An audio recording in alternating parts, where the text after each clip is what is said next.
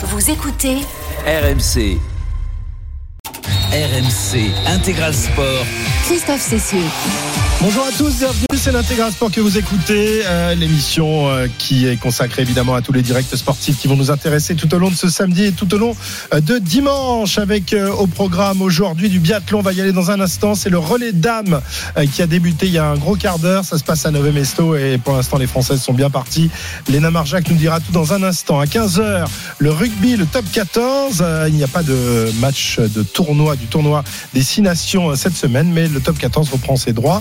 Lou La Rochelle, ce sera notre premier match tout à l'heure à, à 15h. Et puis, euh, on suivra également le, foot avec un, match au sommet en Ligue 2 à partir de 15h également entre Angers et Saint-Etienne. En, en, attendant, évidemment, d'autres matchs euh, de, de, foot, euh, la Ligue 1 à 17h, Lille-Le Havre et les autres rencontres du top 14. Et puis, vous le savez, le samedi et le dimanche, on s'intéresse également aux, disciplines olympiques avec notre magazine olympique en route pour Paris 2024 et on va on va plonger euh, aujourd'hui. On va plonger avec les les poloistes français qui euh, rentrent des championnats du monde avec une médaille en chocolat. Ils ont terminé quatrième battu aujourd'hui en petite finale. On sera avec le capitaine de l'équipe de France tout à l'heure Hugo euh, Cruzilla qui nous dira malgré tout son honneur d'être rentré dans le dernier carré. Et puis on va s'intéresser vous allez voir une discipline très particulière le plongeon de haut vol 27 mètres. Euh, et ben, euh, nous sommes avec euh, l'un des meilleurs euh, spécialistes mondiaux, Gary qui est dans notre studio et avec qui on va s'entretenir dans quelques instants. Il a, décroché la médaille d'argent à Doha au championnat du monde. Malheureusement, cette discipline n'est pas olympique, mais elle est très spectaculaire. Et il va nous en parler. Sophie Camunella. Salut comme tous les samedis, ou presque, ça dépend. Presque, presque. Elle n'a pas un petit week-end dans le sud. Là, elle n'a pas de Bon. week-end dans le sud, elle est là. Écoute, samedi dernier, à cette heure-ci, j'étais pas brillante. J'étais au fond de mon lit avec la grippe. donc bah ça oui. va Ah, mieux. mais ça, ça, c'est, c'est, qu'est-ce que tu veux. mais voilà. C'est non. fragile, ces petites bêtes-là. Voilà. Aujourd'hui, on parle natation, donc c'est la Et fête. oui, on parle natation, mais on parle euh, nat enfin water polo, Ah bah, plongeon, c'est de l'eau Ce quoi. sont des disciplines de l'eau. la Fédération Richard est française de là aussi, C'est la preuve que Dès qu'il y a de l'eau, dès qu'il y a de la flotte, un peu de chlore, et là, il débarque lui aussi. Ça va, Julien? Super. Bon, tu débarques parce qu'il y a de la natation et parce qu'en plus, il y a une épreuve de biathlon. Ça se passe à Nové-Mesto. C'est le dernier week-end de ces euh, championnats du monde et euh, c'est euh, la journée des relais. Le relais homme, ce sera tout à l'heure et pour l'instant, ce sont ces dames, les reines de France qui nous ont régalé tout au long de ces championnats du monde. Vont-elles le faire à nouveau aujourd'hui? A priori, Elena Marjac, c'est bien parti pour nos Françaises, les quatre mousquetaires. Ah oui, c'est même très très bien parti. Un premier relais euh, très bien mené par Lou Jean Monod. Zéro faute au tir et on va suivre en direct le premier tir couché de Sophie Chevaux, la deuxième relayeuse. Et c'est déjà une première heure. Euh, Il y aura déjà une première pioche, pioche pour Sophie Chevaux, la deuxième. Et dedans, derrière elle, ça arrive. hein. Il y a quatre, quatre biathlètes qui sont juste derrière elle, notamment la Norvège. Attention, Sophie Chevaux, deux, deux erreurs déjà. Donc il y aura deux pioches. Attention, ouais. À Trois, la quatre, la cinquième est dedans. Mais alors, est-ce qu'elle va réussir à mettre les deux qui manquent? Là, les quatre autres filles sont sur, sur le pas de tir aussi. Il y a euh, la, la Norvège. La Norvège, l'Estonie, la Suède et la République tchèque. Attention Sophie Chevaux parce que là il lui reste deux balles de pioche. Pour l'instant c'est On- bon, on il en reste plus qu'une. rappelle que quand t'as plus de pioche, là, t'es obligé. Et il de- faut faire un tour. Et Il ouais. faut faire un tour de il pénalité. Et attention parce que là, tour, hein. Et, et il y aura un tour de pénalité pour Oh. Sophie euh, Chevaux. Voilà, bon, on va, on va prier pour que ça, ça reparte quand même bien pour les Françaises parce que hein, Lou Jean Monod a fait vraiment un premier relais, mais vraiment magnifique, que ce soit sur les skis et aussi au tir. Et donc pour l'instant, bah écoutez, Sophie Chevaux qui est sur l'anneau de pénalité et derrière elle, c'est l'Estonie et la Suède qui repartent en tête. Voilà, mauvais, mauvais tir donc de Zoé Chauveau euh, qui a pris, pris toutes ses balles de, de pioche euh, et qui n'ont pas suffi. Elle va donc aller faire un tour de, de pénalité. Dommage parce que Lou Jean Monod avait fait un, un très bon relais auparavant. Il restera évidemment les deux plus fortes euh, derrière, Justine Brezaz et euh, Julia Simon évidemment, les deux sœurs ennemies du biathlon français, mais qui euh, ont réussi à, à mettre de côté leurs différends pour euh, eh s'allier dans cette dans cette compétition. Julia Simon pour l'instant qui est la reine française de cette euh, de cette compétition, les championnats du monde donc à Nové Mesto, 14h10 sur RMC. Euh, on sera également euh, tout à l'heure. Je sais pas s'il est avec nous, euh, Édouard Arger déjà avant euh, le match qui va opposer le, le Loup à La Rochelle, qui va débuter dans un petit peu moins d'une heure maintenant. Est-ce qu'il est là, Édouard? Bien sûr. Ah, bonjour ah, Christophe. bonjour à Edouard. tous. Comment ça et va? à toutes. Bah, ça va bien. Ça va bien, dans la fraîcheur euh, au Matmut Girland pour euh, ce match qui, euh, qui sent un petit peu la poudre. Et oui, qui sent, qui sent la poudre, euh, forcément. Alors, euh, il y a beaucoup d'internationaux, euh, évidemment, qui ne sont pas là, notamment du côté de, de La Rochelle, parce qu'ils sont retenus en équipe de France. On sait qu'il n'y a pas de, de match du tournoi cette semaine, mais il n'empêche, il y a beaucoup de joueurs protégés. Il y en a 19 qui sont protégés, et parmi eux, pas, pas mal de, de joueurs Rochelais, d'autant qu'en plus, Grégory Aldrit, lui, s'est blessé la semaine dernière. Donc, beaucoup de, Rochelais absents. Est-ce que les, les Lyonnais, du coup, envisagent de faire un coup face au Stade Rochelet Eh ben, il faudrait, il faudrait, ils envisagent, mais il faudrait parce que c'est un petit peu peur sur la ville, peur sur le loup, parce que euh, bien on se dit de plus en plus ici euh, à Lyon et ça gagne les joueurs, ça gagne les dirigeants, ben, qu'ils ont peut-être une bonne tête de relégable. Euh, c'est lyonnais tout simplement parce qu'ils font depuis leur retour en 2017 en, en top 14 leur plus mauvaise saison, 5 défaites et 9 5 victoires pardon et pour 9 victo- euh, pour 9 défaites pardon, c'est vraiment un, un score incroyable et surtout eh bien c'est une équipe qui n'arrive pas à gagner à l'extérieur. Du coup, bah, il faut gagner à la maison. Pour l'instant, 23 des 24 points euh, au classement eh bien, sont inscrits ici. Un seul sur 40 possibles à l'extérieur. Donc il ne faut pas faire de faute à la maison face à cette équipe de La Rochelle. Alors il y a toujours, toujours ces blessés du côté de, de Lyon, Davis, Bamba, Gérassi, Lambé, Pacheco, Saguinadze. Je vous en donne encore, il y en a tout plein. Mais on arrive quand même à faire une, une bonne équipe euh, face à cette équipe de La Rochelle. Tu le disais, Christophe, sans les, les internationaux, notamment Antonio Bouédan ou encore Danti. Puis il y a aussi beaucoup de, blessés. Mais quand même, cette équipe, elle va avoir de l'allure avec euh, ben, un ouvreur qui va être à l'arrière, hein, Antoine Astoy, et puis le demi de mêlée euh, décalé euh, à l'aile euh, Bergeon. Mais pour euh, l'équipe de Lyon, il va falloir absolument, absolument gagner. Sinon, la suite risque d'être un petit peu difficile. Avant, notamment, un match qui vaudra de l'or ici pour le derby face à Oyonnax. Ça sera la, semaine prochaine.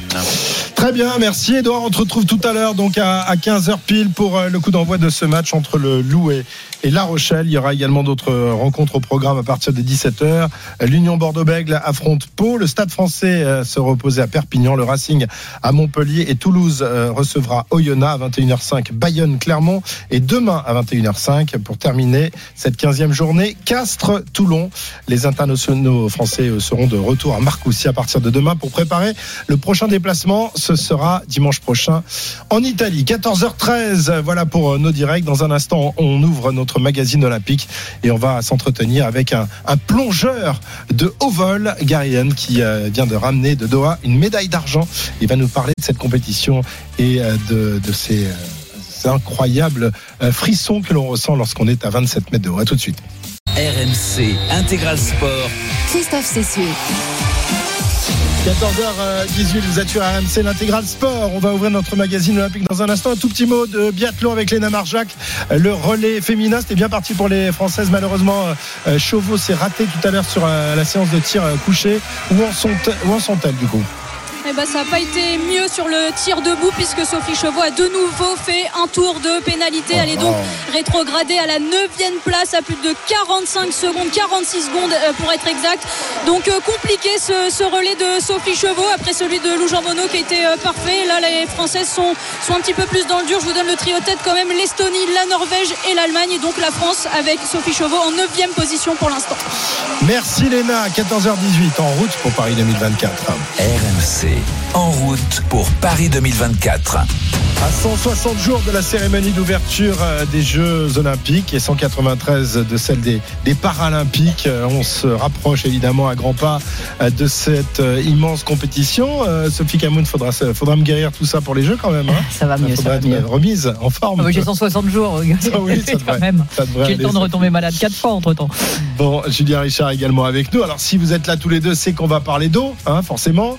Euh, il y a les championnats du monde qui se poursuivent en, ce moment, les championnats du monde de, natation euh, qui ont lieu à, Doha. Euh, championnats du monde en bassin qui n'ont pas attiré grand monde, hein, côté français en tout cas. hein. Euh, Sophie, Non, 12 ou nageurs Julien seulement. Ouais. euh, et en plus, pas de bol, puisque Anastasia Kirpichnikova, qui était peut-être l'une des grosses chances de médaille, est tombée malade, un peu comme Sophie, je sais pas où vous avez traîné. Euh, et donc a fait forfait sur le 800 après avoir été un peu passé à côté de son 1500, mais c'était un peu, un peu dur, elle était toussée dans l'eau, etc. Mais on, Mais a on des chances de Ouais, médaille, puisqu'il y a Mélanie Le Hennig en meilleur finale du 50 mètres papillon tout à l'heure à 17h02. Et puis euh, David Aubry aussi sur euh, 1500 mètres. Ce sera bien d'en parler de lui aussi parce qu'il fait un super retour et il sera en finale du 1500 mètres demain, 1500 mètres. Pourquoi tant d'absence? Ça intéresse plus, plus grand monde monde d'aller à- chercher une médaille de- une médaille d'or monde mondial Bah, parce qu'on est à 5 mois des Jeux, tout Ouais, simplement. Et je On pense choisit qu'aujourd'hui. ses compétitions On, quand même. on- on choisit ses compétitions. Enfin, en tout cas, on ne peut pas cracher sur des mondiaux, mais on ne peut pas mettre en péril non plus euh, des Jeux Olympiques euh, pour des championnats du monde. La plupart des nations là vont rentrer dans leur période de qualification. euh, la plupart des pays entre avril et juin. Ensuite, on enchaîne sur les Jeux. Donc, c'était prendre beaucoup de risques d'être à ces championnats du monde et être prêt. Alors, il y en a beaucoup qui y sont, mais qui ne sont pas forcément au meilleur de leur forme. Très bien. Bon, on va voir que dans d'autres disciplines, on n'a pas négligé ces championnats du monde. Euh, C'est le cas du, du water polo, c'est le cas également du, du plongeon. Je vais vous euh, présenter nos invités. On est avec euh, Hugo Cruzilla, capitaine de l'équipe de France de water polo, qui est en direct de Doha, où il a terminé la compétition tout à l'heure avec l'équipe de France, avec malheureusement la médaille en chocolat. Mais enfin, l'essentiel, c'était de terminer dans, dans le top 4, dans le dernier carré. Bonjour Hugo, merci d'être avec nous. Bonjour, bonjour Hugo. à tous. Bon, pas trop déçu Hugo de, de cette défaite euh, ce matin face à l'Espagne?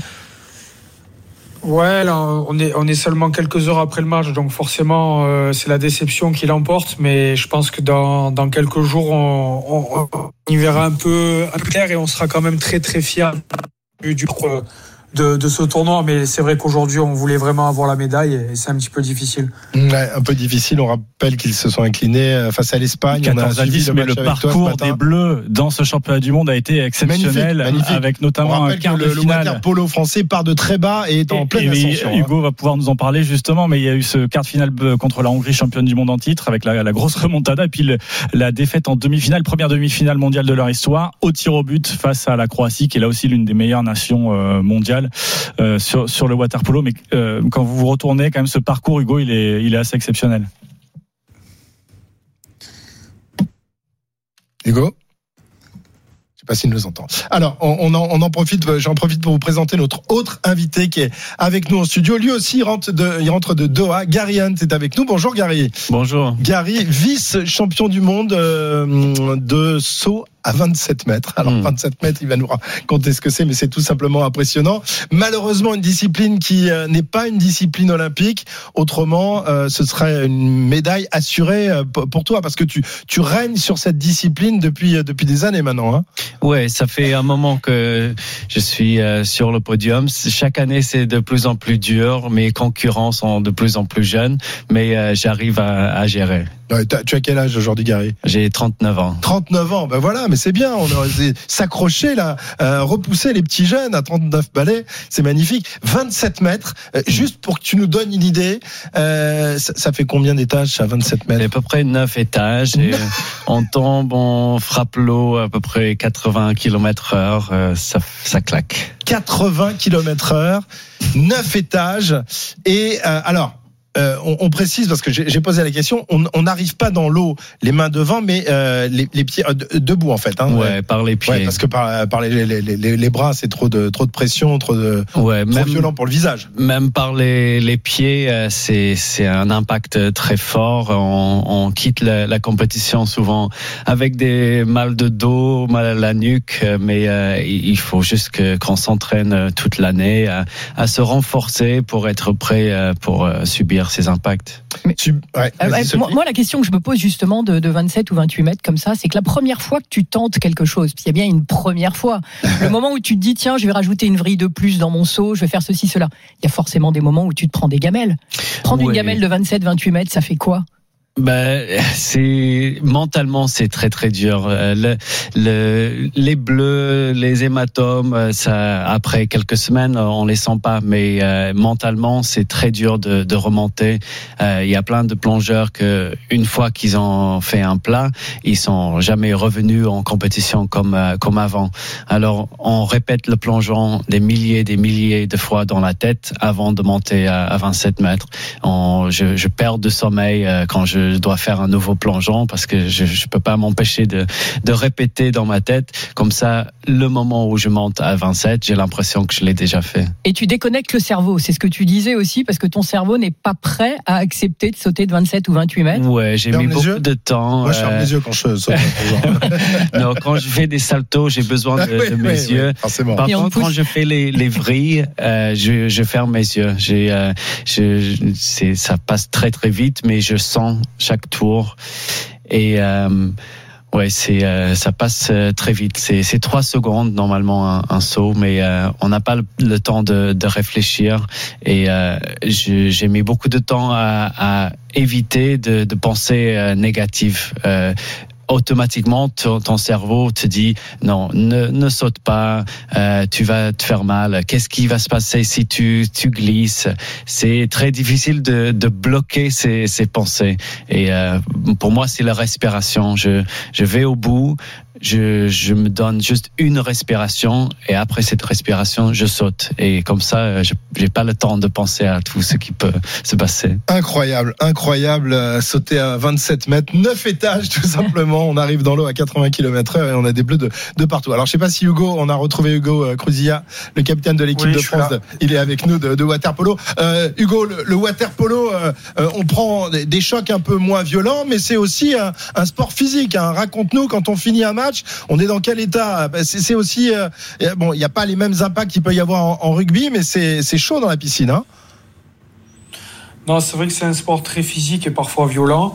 Les, les chocs sont, sont moins violents forcément que, que sur, le, sur la terre. Mais comme j'ai envie de dire, en fait, comme tout sport de haut niveau, quand on sort d'un d'un match, euh, surtout là au championnat du monde où ça s'enchaîne tous les deux jours, on sort, on est, on est vidé, quoi. Ouais. Vidé, mâché après euh, une telle Ouais, compétition, exactement. Euh, mais euh, mais heureux, même si évidemment il y a, il y a la déception de, de ne pas avoir ramené de, de médailles. Malgré tout, quelle progression depuis des années. Hugo, toi, tu as tout connu avec cette équipe de France, dont tu es le capitaine. Euh, tu es passé des, des championnats d'Europe B, euh, puis maintenant chez les grands, et aujourd'hui euh, viser viser des, des médailles. La, la progression est tout simplement hallucinante de la part du waterpolo français.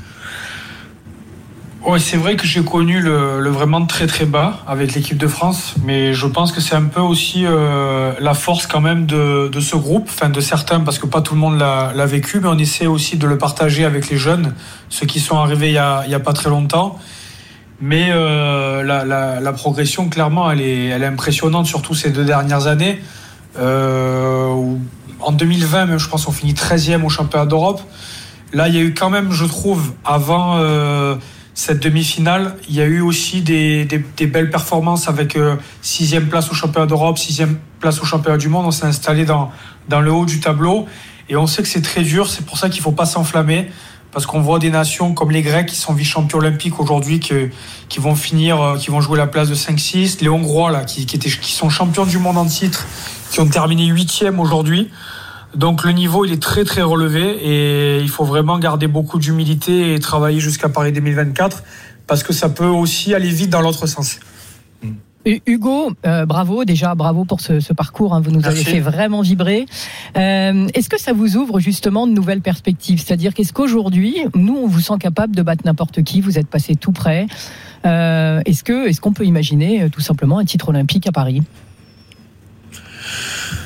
Oui, bien sûr que. Alors, déjà avant cette compétition, l'objectif, même si on sait encore une fois que ça devient, ça, c'est très très difficile parce que même les nations favoris avant le début des compétitions, elles sont pas, elles ont pour objectif de médaille et, et pas toutes euh, y arrivent.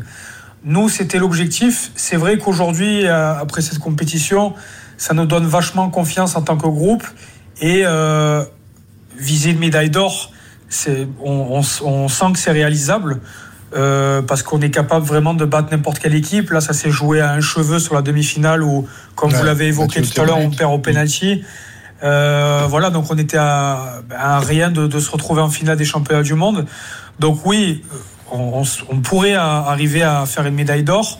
Je pense que déjà, si, compte tenu de notre parcours, si on arrive à avoir une médaille, n'importe laquelle, ça serait déjà, ça serait déjà quelque chose d'exceptionnel pour le water pour le français, parce que il y a, y a pas beaucoup de gens qui savent euh, d'où on vient et, et, et ça serait déjà incroyable. Vous avez eu un petit aperçu de, de l'exposition que ça vous a donné, votre épopée ici là, à, Doha en France. Ouais, Alors ouais, vous imaginez ce que ça pourrait être aussi à Paris l'été prochain et l'importance aussi, euh, au-delà peut-être même du sportif pour vous, pour cette équipe de France et pour votre sport. Ben, c'est pour ça que j'essaye souvent de, de dire qu'il y a, pour, pour nous, il y a deux enjeux qui sont liés. Euh, bon, bien sûr, c'est la médaille, mais la médaille, elle amènerait quoi? Elle amènerait euh, beaucoup de visibilité sur un sport qui est, qui est méconnu en France. On a vu là sur cette compétition euh, à Doha, donc euh, pas dans notre pays, l'impact que ça pouvait avoir au niveau des, des médias. Et forcément, je pense que d'avoir les Jeux Olympiques à la maison, ça nous donne de la responsabilité. C'est pas de se mettre une mauvaise pression, au contraire, je pense que ça serait une fierté immense de faire une médaille et donc de d'enfin mettre euh, notre sport euh, ben, en haut des, enfin dans les projecteurs quoi en fait tout simplement. Euh, parce qu'on a souvent souffert de ça, mais on sait que si on n'a pas eu aussi les médias, c'est parce qu'on n'avait pas les résultats qui allaient avec. Donc ça dépend aussi de, de nous. Là, ça a été le cas sur cette compétition et ça nous motive encore plus parce que, comme vous l'avez dit, on sait qu'à Paris, si on fait une médaille, je pense qu'on on pourra enfin installer le water polo sur la carte des, des, des sports euh, médiatiques en France. Bah, ju- justement, Hugo, pour avoir des résultats, il faut aussi avoir les, les conditions. On vous voit aujourd'hui rivaliser avec des, des vrais pays de waterpolo qui ont ça dans la culture depuis toujours, pour qui le waterpolo est presque aussi important que le foot, hein, on va être clair, euh, euh, que ce soit en, en Croatie, euh, En Hongrie. en, Hongrie, en Espagne, En Hongrie, etc. Ce sont des joueurs qui sont vraiment des, des pros, qui vivent très bien de leur sport. Est-ce que c'est votre cas aujourd'hui? Est-ce que vous vivez du waterpolo C'est quoi aujourd'hui le, salaire d'un poloiste euh, comme vous qui est en équipe de France et qui vise une médaille olympique? Alors, le, salaire, c'est assez varié selon, selon certains joueurs, comme dans tous les sports, mais euh, moi, personnellement, sans rentrer dans les détails, comme vous pouvez imaginer, je suis très, très, très, très loin d'un footballeur. Et je pense aussi, même si je connais pas les salaires, très loin d'un basketteur ou d'un handballeur. Mais par contre, je, je vis de, de mon sport euh, et je reste quand même une personne privilégiée si on compare euh, à tous les, sans rentrer dans les détails, mais à tous les, les emplois en France. Je vais pas me plaindre. Je, je vis vraiment bien de, de mon sport. Ouais, Voilà, mais bon, donc- vous êtes, euh, Mais tu, tu es capitaine de l'équipe de France. euh, Il évolue au sein du, du club le plus huppé du championnat de France. Évidemment, c'est, on, on est quand même dans le dans Mais le. on est très loin du. On est très très loin des sports majeurs, Ouais, le rugby, Ouais. le handball. Ouais. Je parle même pas du foot euh, parce que c'est Ah, encore un autre monde. Surtout, On surtout est très très loin de ça. Si ça peut vous donner une petite idée. enfin, très, peut-être très Voilà, loin aussi des, euh, que- des poloïstes espagnols et euh, croates et compagnie aussi. Non, sincèrement, je pense pas. Je pense Mhm. que D'accord. Le, alors c'est, c'est- c'est le, le- les salaires au water polo, vu que c'est pas médiatique, sont un peu tabous. Je sais que dans les sports un peu plus médiatiques, c'est vachement exposé dans les médias les salaires des, des joueurs. Au water polo, même nous, on sait pas vraiment exactement gagnent les combien gagnent les mecs Ouais. en Croatie, combien gagnent les mecs en Hongrie, parce que on n'en parle pas. Je sais même pas euh, moi euh, combien gagne mon coéquipier à Marseille. On a des idées, mais on sait pas exactement. C'est vrai que le- C'est pas de la l'argent langue est de bois que je vous fais, hein, c'est sin- c'est dans le sincère. sport français. Ouais, ouais. Et voilà, le- l'argent est tabou dans le sport français.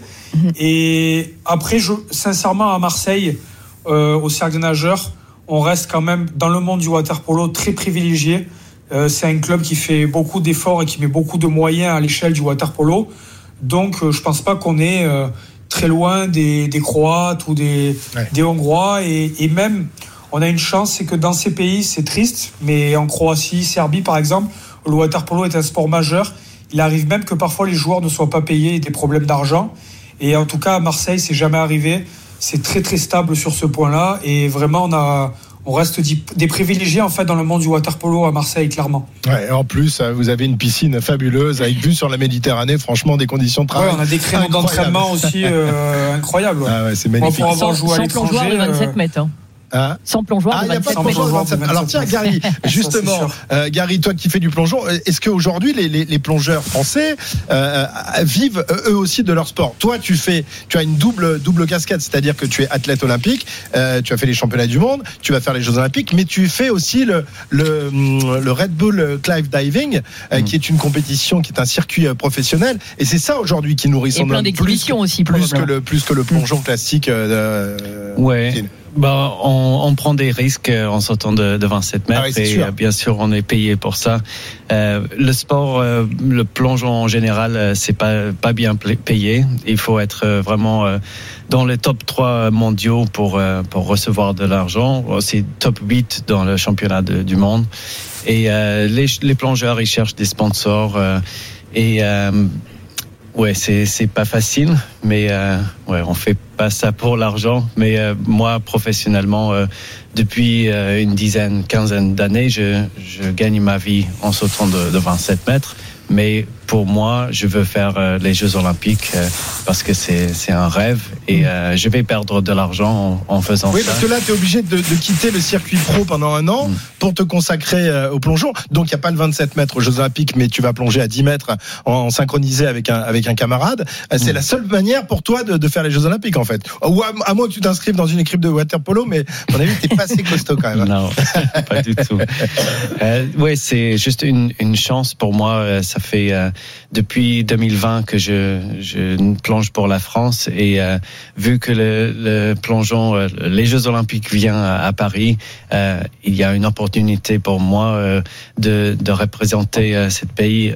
En, en 10 mètres. Malheureusement, le 27 mètres n'est pas encore euh, Ouais. un sport Ouais. olympique. C'est c'est d'a- d'ailleurs très dommage parce que le, les CIO qui cherchent des disciplines spectaculaires, euh, qui, euh, qui pourraient justement faire des, des images incroyables. Bah, on l'a vu en juin dernier, hein, Bah, quand, quand quand- ils ont quand- plongé dans la Seine. ouais. Ouais, voilà. Euh, il y avait une effervescence une incroyable. effervescence incroyable. Il y a, il y a combien de personnes qui assistent à vos à, à, à, à ce, à ce challenge tout, tout... Il, y a, il y a quoi? Il y a sept dates dans, dans l'année, c'est ça? À peu près, Ouais. ouais, 7-8 compétitions. Euh, je pense le plus de monde, c'était à, à La Rochelle. Il y avait 70 000. Vous avez plongé de, de, de Ouais. la tour de La Rochelle dans le port de La Rochelle? Ouais, Magnifique. Pas à marée basse, hein. ouais. il fait froid. C'est c'est un endroit. c'est euh, de l'Atlantique. c'est euh, ouais, c'est une épreuve de, de plonger là-bas, Voilà. mais euh, c'est un plaisir devant tout, tout le monde. Ah, vous avez compris à son accent que Gary euh, n'est pas né en France. hein. Ah oui. Il a fait le Brexit. Il est venu s'installer, a pris la. Tu es naturalisé français? Ouais. Pourquoi pour- Pourquoi on fait ce choix? C'est rare hein, de la part d'un Bah, Anglais de, de prendre la grâce à, à ma femme Ah, qui est bah voilà. de, de moi, Sabine Ravinet. On s'est mariés il y a quelques mois, mais euh, ouais, c'est en rencontrant, euh, avec ce rencontre que j'ai passé du temps en, en France et l'équipe de plongeon m'a accueilli avec des bras ouverts euh, après. euh, C'est plus facile de se qualifier aux Jeux Olympiques en étant français ou en étant euh, britannique en plongeon? Depuis euh, dix ans, le, le plongeon de Grande-Bretagne a explosé. Ils sont euh, Ah, grâce au jeu de, de Londres en Londres. 2012. Ils sont juste derrière les, les Chinois et ils sont le, le deuxième pays euh, force euh, en plongeon. Et euh, du coup, ce serait très difficile de, de se qualifier. euh, même, euh, ouais, c'est c'est grâce aux, aux Jeux Olympiques de, de Londres et euh, Tom Daly qui est un star du sport. Et euh, ouais, on espère que le, les Jeux Olympiques de, de Paris pourraient faire la même chose. euh, Ben pour oui, la France. on vous le souhaite évidemment. Donc tu as été international à britannique avant de devenir international français. Eh bien, figure-toi que Hugo Cruzia, c'est un peu la même chose en water polo. Hugo, puisque je crois que tu as porté le, le- le maillot, enfin le bonnet euh, de, de l'équipe du Monténégro pendant pendant quelques temps. Tu as été international monténégrin. Raconte-nous. Ouais. Entre 2013 et 2015, c'est ça. J'ai changé de nationalité. J'avais, je suis parti euh, jouer pour le Monténégro avant de revenir euh, pour l'équipe de France en, en 2000, euh, fin 2015 et pour la qualif après au JO. D'accord. Donc il n'y a, y a pas de problème. euh, on, on peut passer d'une nationalité à l'autre euh, sans trop de problèmes, même si on a disputé euh, des compétitions pour pour un pays. Ça, ça pose pas de, de problème en water polo et en, et en plongeon, messieurs? Il y a un an de, de En- carence. Un an de euh, carence, d'accord. ouais. Et ensuite, on peut changer de nationalité sportive. Nous, c'est pareil. Il y, avait, il y avait un an de carence, mais ça a changé. Maintenant, ils ont, ils ont rendu la règle. euh, euh, Aujourd'hui, c'est trois ans maintenant. Donc, euh, je pense qu'il y, a- il y a plus de joueurs qui vont changer de nationalité. Et c'est peut-être même mieux au final. euh, de Peut-être mieux comme ça, parce que trois ans, c'est beaucoup quand même sans jouer Ouais, pour une équipe Ouais, nationale. bien sûr, bien sûr. Les épreuves de water polo se dérouleront où pour les Jeux Olympiques, Hugo? Ça, ça- ça se fera, je crois, euh, À Saint-Denis. à Saint-Denis, dans le magnifique. euh, Saint-Denis, dans un nouveau bassin là, Ouais. qu'on été allé visiter. Après la deuxième partie, à partir du cinquième match de poule, si je dis pas de bêtises, à- ça sera à la Défense, à la Défense, Arena. à la donc, Défense euh, Arena, ouais. qui va servir aux grand. épreuves en, en bassin, enfin de, de course. Et une fois que les, les courses seront terminées, le water polo euh, pourra, pourra y aller. Et vous, euh, Gary, ça sera où le, le plongeon à Paris? Ce serait dans le nouvel euh, centre aquatique olympique euh, à côté de la, la Stade de France. Et c'est presque prêt. Ils sont en train de la remplir euh, euh, cette semaine. Alors on espère euh, plonger. euh, Ah, vous allez enfin pouvoir plonger à Paris. Pas obligé de prendre le train pour aller à Strasbourg, pour aller dans des endroits incroyables, parce qu'en euh, France, il n'y a aucun plongeoir, aucune plateforme quasiment pour, pour s'entraîner. hein. donc Ouais, c'est- vraiment fait- la croix et la bannière pour le faire. Ça fait un an qu'on n'a pas de piscine à, à 10 mètres. Alors, euh, nos, moi et les autres plongeurs de 10 mètres, on a fait des stages euh, à Dubaï, à, à Londres, et euh, sinon, euh, c'est euh, le réveil à 5 heures du matin pour euh, être euh, à Strasbourg euh, pour midi. Sympa les jeux. C'est quand même mieux de faire le Red Bull Club Diving, d'être invité, en pre- voyager en première classe, aller à Acapulco, aller dans les trucs comme ça. Hein, c'est peut-être pas plus mal. Merci Gary en tous les cas d'être venu. C'est très sympa de, de découvrir cette discipline. Bravo pour ta médaille d'argent. Malheureusement, euh, il y aura pas de médaille d'argent, de médaille d'or à 27 mètres puisqu'il n'y a pas de euh, cette épreuve aux Jeux Olympiques. Mais euh, on espère évidemment à 10 mètres. Et puis euh, on viendra te voir quand tu quand tu sautes dans la Seine ou, ou ailleurs à La Rochelle, pourquoi pas. Merci. Euh, merci en tous les cas. Bravo pour, euh, pour cette belle performance et, et bravo pour euh, les plongeons euh, au quotidien. Merci également à, à Hugo Cruzia, le capitaine de l'équipe de France. Ouais, Julien, Ouais, Hugo, à- Hugo qui va connaître et l'équipe de France qui va connaître ses adversaires pour les Jeux Olympiques Ah ce oui. soir. Tirage au sort, c'est Ah, ça Vous allez euh, important, ça. assister au tirage au sort tout à l'heure, Hugo. Et on va même, euh, alors nous, euh, Thomas Verneau et moi, on, a, on doit retourner à la piscine ce soir pour faire le tirage au sort pour les poules des filles et les deux filles euh, françaises vont faire les poules des, des mecs. Donc on va savoir ça, je pense, vers 18h30, 18h30 heure française. Eh ben, c'est parfait. pression. On vous souhaite Ouais. euh, un, un bon tirage, évidemment, euh, pour aller le plus loin possible. En tous les cas, eh, Hugo, ce qui est bien, c'est que vous étiez qualifié d'office, mais là, vous êtes allé l'arracher, la vraie qualif. Là, vous avez le droit de participer au jeu de par vos performances. Ça aussi, ça compte. Hein. C'est clair, c'est clair, c'est vrai, c'est vrai. Merci, capitaine. Ben, merci beaucoup. Merci. Hugo. Et à très bientôt. Merci. Hugo Cruzilla, capitaine de l'équipe de France de waterpolo, quatrième des championnats du monde. Gary Hunt, vice-champion du monde de saut à, à 27 mètres. Ils euh, seront présents aux Jeux Olympiques à, à Paris dans, dans quelques semaines. Merci à tous les deux. Euh, 14h41. Ça, dis donc, alors Léna, on te quitte, elles sont huitième et on revient te voir, elles sont premières les Françaises. Qu'est-ce Eh qui oui, s'est passé énorme, énorme relais de Justine Brezas-Boucher. Une, alors un sans faute déjà au coucher, une pioche euh, sur euh, le tir debout, mais par contre sur les skis, elle a fait un énorme travail pour attraper les 46 secondes de retard qu'elle avait au passage de relais avec euh, Sophie Chevaux. Et donc là, Justine Brezas-Boucher vient de donner le relais il y a quelques instants à Julia Simon. C'est donc maintenant Julia Simon qui a déjà quatre médailles sur ces championnats du monde, notamment trois titres, qui est sur la piste. Et donc là, pour l'instant, écoutez, tout est bien parti. La France a presque 18 secondes d'avance sur les Suédoises. Merci Léna, 14h42. Dans un instant, on poursuit notre euh, magazine euh, olympique. On va accueillir euh, Clément Brossard avec, avec Sophie Camoun et on va voir ce qui s'est passé dans l'actualité olympique cette semaine. Et évidemment, la, la suite du relais dames à Nové Mesto. À tout de suite sur RMC. RMC Intégral Sport. Christophe Cessieux. 14h44 sur RMC, l'intégral sport. On se dirige vers une nouvelle médaille d'or pour euh, les biathlètes euh, féminines françaises. Euh, le relais dames, Julia Simon. La patronne est en piste, Léna Marjac.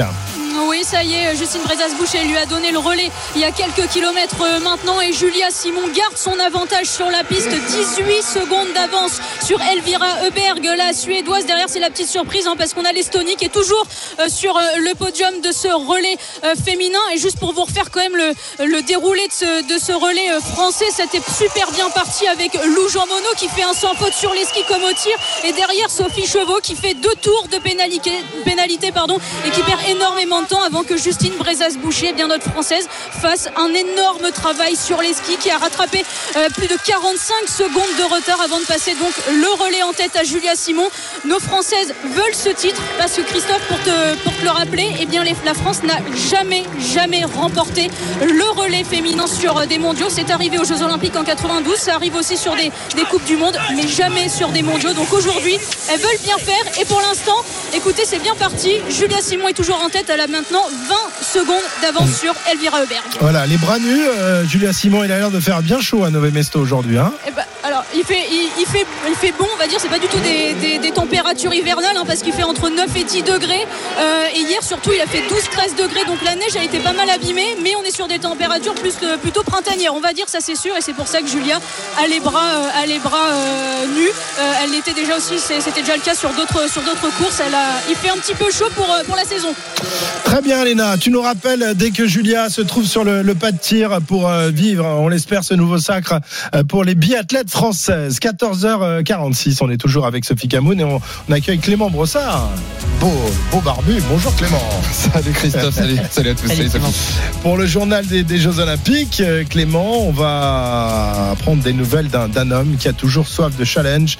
Yannick Noah voudra briller, ou en tout cas faire briller la France pendant les, les Jeux de, de, Paris l'été prochain. Et oui, après la Fed Cup, la Coupe Davis et même le Paris Saint-Germain, le dernier vainqueur français de Roland Garros, Yannick Noah, s'est lancé un nouveau défi. Le para-tennis, fin 2023, l'ancien champion est devenu capitaine de l'équipe de France masculine de para-tennis avec un objectif en ligne de mire, les Jeux paralympiques de Paris 2024. Maria Azé l'a rencontré cette semaine. Joueur, chanteur, entraîneur, on pensait que le dernier vainqueur français de Roland Garros avait tout connu. Mais à 63 ans, Yannick Noah a plus d'un tour dans son sac. J'ai jamais fait ça, j'ai jamais gagné. J'ai jamais gagné avec cette équipe-là. J'ai jamais euh, coaché de, de, de, tennis en fauteuil euh, comme au début. J'avais jamais coaché de filles. Euh, c'est une belle aventure. Yannick Noah, capitaine de l'équipe de France masculine de tennis fauteuil, c'est une idée qui vient de Stéphane Houdet, numéro un français de la discipline. C'est vrai que Stéphane m'a proposé ça il y a quelques années. C'était un peu tôt. Et puis il m'a relancé là en me disant écoute, voilà, t'as fait ça, t'as fait ci, t'as fait ça, mais on est des dingues, tu viendrais pas. Quand j'ai fini de lire le texto, ça me paraissait tellement euh, évident et en plus excitant. Mais pour comprendre le tennis fauteuil, Noah a dû se mettre à la place de ses joueurs, comme Guilhem Laget. Il a essayé une chaise où on peut bouger avec les jambes. Il peut jouer, lui, en étant libéré d'en haut, mais il a la même hauteur de frappe que nous. Et il a essayé cet après-midi, il a adoré. Nous, ça nous permet d'avoir des sparring euh, de qualité. Le coup de raquette est encore. Euh, est encore intact. Et le numéro 3 français voit déjà l'apport de son capitaine. Il nous donne vachement confiance en nous. Le fait que ça soit lui, ça, ça a forcément une valeur particulière parce qu'on se dit que bah, s'il nous le demande, c'est que ça marche vu qu'il a gagné et qu'il a fait gagner de partout où il est passé. Noah, lui, veut lever les barrières entre les joueurs valides et non valides du tennis français. Parfois, faire venir des joueurs valides qui sont de très haut niveau, c'est bien aussi qu'ils puissent avoir d'autres jeux, d'autres techniques. Il y a le jeune Caso qui passe, il y a Hugo Humbert qui est arrivé hier. C'est bien de pouvoir se mélanger justement avec les jeunes et les joueurs valides. Avec un objectif en ligne de mire, les Jeux paralympiques de Paris, surtout que l'ancien tennisman n'a jamais participé à une Olympiade. J'adore les Jeux en tant que spectateur. Je suis allé à Barcelone à l'époque, et puis ou devant ma télé. J'adore les Jeux, c'est bourré d'émotions. J'adore ça, je suis fan. Et donc là, bon, ben, sachant que les Jeux arrivaient ici à Paris, moi, mon équipe, c'est énorme, c'est énorme de, de, motivation. Je suis très content de participer. Et en plus de ça, avec cette équipe-là. Peu médiatiser l'arrivée de Noah au tennis fauteuil a tout changé pour Guilhem Lager et son équipe. Son arrivée a fait, a fait beaucoup, beaucoup de bruit et on est très heureux pour, pour la discipline parce que bah, ça nous apporte un, un, coup de projecteur qui est, qui est superbe et on espère bah, valoriser nous après au mieux sur le terrain le, le, tennis fauteuil. Vainqueur de la Coupe Davis et de la Fed Cup comme capitaine dans les années 90, Yannick Noah espère faire la même chose avec le paratennis et mener son équipe jusqu'aux médailles paralympiques. On va faire le maximum. Ça doit être quelque chose de, de monter sur le podium. Ça, ça doit être fort, quoi. Ça, ça, serait bien. Mais avant les Jeux, la première de Yannick Noah au bord du cours, ce sera en Turquie fin mai pour les championnats du monde de tennis fauteuil. Yannick Noah, euh, entraîneur de l'équipe de France de tennis fauteuil. Ça, c'est un coup fantastique, hein, Sophie. Toi, euh, la, la, femme, c'est la, à la femme de com que je m'adresse. bah non, parce que c'est pas que de la com, mais c'est vrai que ça va. Évidemment, il va y avoir beaucoup plus d'exposition euh, pour le tennis fauteuil puisque puisque Yannick Noah arrive et que dès que Yannick Noah est quelque part, forcément, il y a de l'exposition. Mais attire la lumière. Hein. Moi, je trouve que c'est génial parce que Yannick, c'est quelqu'un qui choisit ses challenges, qui n'a plus rien à se prouver, qui choisit ce qu'il a envie de faire et s'il le fait aujourd'hui, c'est parce qu'il sent qu'il peut vraiment apporter quelque chose à cette équipe. C'est un challenge qui lui plaît et quand on sait qu'il a toujours tout réussi dans sa vie, euh, ouais. voilà que c'est un meneur d'hommes, c'est un, c'est, c'est, c'est, c'est un capitaine, c'est un manager. Enfin, il va apporter énormément à cette équipe et au, au tennis fauteuil. Ouais. Allez, on repart à Nové Mesto. Tout va bien pour Julia Simon qui est en passe de devenir championne du monde avec ses camarades de l'équipe de France de relais, Léna Marja, qui a plus grand chose, qui la sépare du, d'un nouveau titre. Ouais, alors il reste encore un dernier, un dernier tir debout, mais en tout cas, le premier tir couché de Julia Simon a été tiré très vite malgré une balle de pioche. Pas de temps perdu. Toujours 21 secondes d'avance sur Elvira Heuberg, la Suédoise. Pour l'instant, tout va bien pour les Françaises. On espère que ça va continuer. Il reste donc un dernier tir. Ce sera un tir debout pour Julia Simon. Pour l'instant, elles sont sur la piste, les, biathlètes. Et Julia Simon donc garde son avance. Très bien, tu nous, tu tiens au courant pour euh, le, dernier tir. On, a loupé le précédent, mais Julia Simon euh, tire tellement vite. C'est la Lucky Luke en ce moment. Et elle, et elle met tout au fond euh, des, des- des cibles. Magnifique Julia Simon, magnifique équipe de France, magnifique biathlète française. Il y aura les garçons également, dont on espère enfin une médaille. Tout à l'heure, le relais homme, ce sera à 16h30 et on suivra également euh, la course avec euh, avec Lena. Euh, pas mal d'actualités en, athlétisme, Clément, avec euh, des nouvelles assez ternes malheureusement entre soucis physiques pour nos Français et une disparition d'un champion il y a quelques jours. Le décès en effet de Kelvin Kiptoum, le détenteur du record du monde de marathon dans la nuit de dimanche à lundi, l'athlète kényan qui n'avait que 24 ans, il devait participer aux Jeux de Paris en octobre 2023. Kelvin Kiptoum avait effectué la meilleure performance mondiale de l'histoire, on s'en souvient, en passant sous la barre des 2 heures et 1 minute. Il a été victime avec son entraîneur d'un accident de voiture, son coach Gervais Akizimana, qui euh, lui aussi a perdu la vie dans cet accident. L'État kényan a décidé de lui construire une maison en 7 jours en son hommage, livrée avant ses obsèques prévues le 24 février. Une maison rapide pour l'homme le plus rapide. Voilà la promesse du président William Ruto. Nouvelle moins dramatique pour nos Français, mais quelques pépins physiques en effet sont venus freiner la préparation de nos athlètes. Christophe, Sacha Zoya a dû euh, retarder sa rentrée prévue jeudi à Melbourne. Le hurdler français, sixième des derniers mondiaux, a ressenti une contracture au quadriceps de la jambe gauche à l'échauffement. Il n'a pas pris euh, part au départ. Rien de grave, juste de la précaution selon nos informations. Et puis Kevin Mayer. Kevin Mayer qui n'a pas terminé son 60 mètres au championnat de France en salle à Miramas ce matin dans les Bouches du Rhône. Il a stoppé son effort en mi-course en raison d'une courbature à l'ischio. Un ischio qui a déjà cédé trois fois selon les aveux de l'athlète de 32 ans. Il va tout de même participer au concours du poids. C'est à 17h50 et devrait être sur la ligne de départ du concours de la perche demain, 14h20. En revanche, il devrait être forfait pour le 60 mètres haie Kevin Mayer qui n'a plus terminé un décathlon depuis son titre mondial en juillet 2022 et n'a pas encore réalisé les minima pour les Jeux de Paris surtout. C'est ce qui est inquiétant. On repart à Nové Mesto, la dernière euh, séance de tir pour Julia Simon, euh, Léna Marjac. Ouais, elle va, elle va arriver sur, euh, sur le pas de tir, la Française Julia Simon, qui est toujours largement en tête avec plus de 20 secondes d'avance sur les Suédoises. Derrière, à plus d'une minute maintenant, eh bien, ce sont les Allemandes. Et donc, Julia Simon qui euh, donne les derniers coups de bâton pour aller se positionner sur le pas de tir numéro 1, puisqu'elle est, euh, puisque la Française est en tête. C'est un tir donc debout. Et attention, parce que bah, il y a toujours du vent hein, sur ce, ce pas de tir depuis le début de, de ce relais euh, féminin. Et c'est le dernier tir et l'ultime tir hein, pour aller chercher ce titre de championne du monde qui manque à l'équipe de France. Voilà Julia Simon et ça, ça commence mal. Deux, bah, deux, deux balles ratées pour l'instant. Ça va aller faire au moins deux balles de pioche. Le troisième, le quatrième est dedans. Le cinquième est raté. Il va falloir donc Aïe, mettre aïe, les trois balles de pioche pour ne pas aller sur le, la note pénalité pour Julia Simon. Et attention parce que les Suédoises viennent d'arriver. Euh, Elvira Roberg vient d'arriver sur, euh, sur le pas de tir. Julia Simon, il lui reste une balle de pioche. Si c'est bon, on ne fait pas d'anneau de pénalité. Pour l'instant, il reste une balle à mettre euh, sur, sur cette cible. Et c'est bon, c'est dedans. Julia Simon donc s'envole, s'en- part première de ce pas de tir et s'envole tout droit vers la victoire. Ce sera donc le premier titre de championne du monde pour l'équipe de France.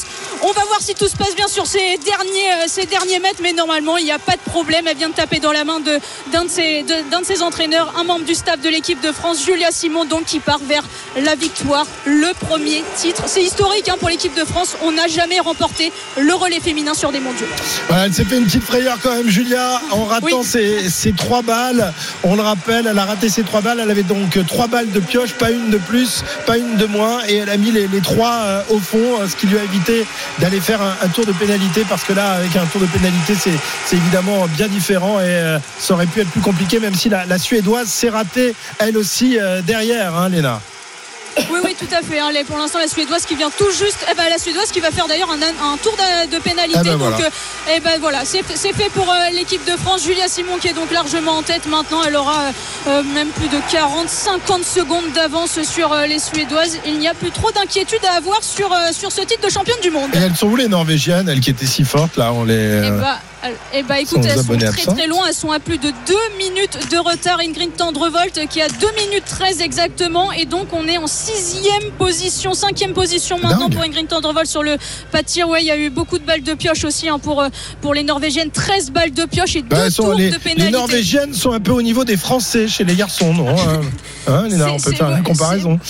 C'est un peu ça. Bah, on attendait beaucoup d'Ingrid Tendrevolt, hein, qui, est la leader au classement général en, en Coupe du Monde. Elle a le maillot jaune. Et et elle passe totalement à côté de, ces mondiaux. C'est elle qui aurait pu ramener le plus de médailles euh, pour l'équipe euh, norvégienne, mais c'est pas le cas. Euh, J'ai vu d'ailleurs son, entraîneur il y a pas longtemps, Siegfried Mazet, hein, ancien mentor de Martin Fourcade, qui disait qu'elle s'est mis tout simplement trop de pression. Et ben, et et là, elle est dans une spirale autodestructive. Voilà, c'est ce qu'il m'a dit. Et donc, on le voit sur, la, piste encore aujourd'hui, hein, Ingrid Tendrevolt et l'équipe de Norvège qui est très très loin au classement. Et nous, ça, nous va très bien puisque Julia Simon est en tête et l'équipe de France va être championne du monde. Voilà, championne du monde, la française est ressortie euh, du euh, pas de tir avec plus d'une minute euh, sept minute d'avance sur Hubert. Donc euh, maintenant, il lui reste euh, encore quelques hectomètres à faire avant euh, de s'emparer d'un drapeau français et d'aller fêter la victoire avec ses copines. Pardon? Parce que bah là, elle est, elle est déjà à 22 km 8. euh, ouais, euh, ça va vite arriver. hein. Ah ok, ok. Donc ça arrive dans 4-5 minutes. Allez, 14h56, on, on revient vers toi euh, dans un instant, Léna. On va euh, en profiter pour terminer notre, notre journal olympique avec toi, Clément. Et un petit mot d'équitation, euh, puisque l'équipe de France de concours complet était en stage d'hiver à Saumur toute la semaine. 12 couples cavaliers cheval sont en lice pour une place au jeu. Les sélections avec trois titulaires et un remplaçant seront annoncées entre le 5 et le 8 juillet prochain pour disputer ces épreuves de concours complet dans le parc du Château de Versailles de 27 au 29 juillet. Pierre-Yves Leroux s'est rendu à Saumur, évidemment. Il a rencontré Thierry Touzin, le sélectionneur national qui respire la confiance. On a des bons éléments. Je pense que j'ai un potentiel médaille. Après, la couleur, hein, ça tient à, du détail. hein. Quand on est médaille d'or à Rio, on est quand même quatrième après le cross et on fait une remontada au CSO. Euh, on rêvait de bronze hein. et puis on a fini or parce que c'est très serré, ça se joue à quelques points. Donc là, vous dire euh, la couleur, euh, si déjà on fait une belle médaille à Paris, on sera ravi. Si elle est d'or, c'est le Graal. Et on l'espère évidemment. Un autre Tousin sera peut-être médaillé d'or, d'argent ou de bronze. Il s'agit de Nicolas, le neveu de Thierry, le sélectionneur. Alors ce serait pas la première, car il a déjà remporté une décoration à Athènes et à Rio. De quoi faire de Nicolas Tousin un des plus expérimentés de ses candidats à la sélection. Mais à cinq mois de la compétition, son stress se concentre sur le risque de blessure de ses chevaux, dont Absolute, médaillé à Tokyo en 2021. En même temps, il faut remonter l'intensité de, travail, il faut remettre les chevaux vraiment dans la, en condition et évidemment, on est obligé de, comme tout athlète, euh, il y a des périodes d'entraînement qui sont toujours euh, risquées des compétitions qu'on doit courir pour la condition, pour être dans le coup, nous comme les chevaux. J'ai la chance d'avoir deux chevaux en bonne santé et qualifiés, donc euh, voilà, je suis concentré sur les remettre en forme, mais les, ramener à, leur top niveau, mais sans les blesser si possible. Dans dix jours, Christophe, première étape du Grand National qui lancera donc la saison. Encore une fois, c'est à Saumur que cela se passera. Merci Clément pour euh, toutes euh, ces infos euh, olympiques. Euh, 14h58, euh, nous repartons tout de suite pour Nové Mesto. La médaille d'or nous tend les bras. Sophie, magnifique. Encore une médaille d'or pour les filles. Ouais, Ah, c'est génial. Et puis surtout un biathlètes, hein. suspense incroyable. C'est-à-dire que jusqu'au bout, dans ce sport, on peut y croire. Quoi. Et elles Ouais. étaient 9 après le deuxième relais. Elles gagnent. Là, elles sont championnes du monde. Donc c'est Ouais. magnifique. C'est l'avantage du biathlon. Il y a des retournements de situation. Un, un mauvais tir était au fond du, du- du trou et le coup d'après, euh, Léna, eh ben, tu te retrouves au sommet.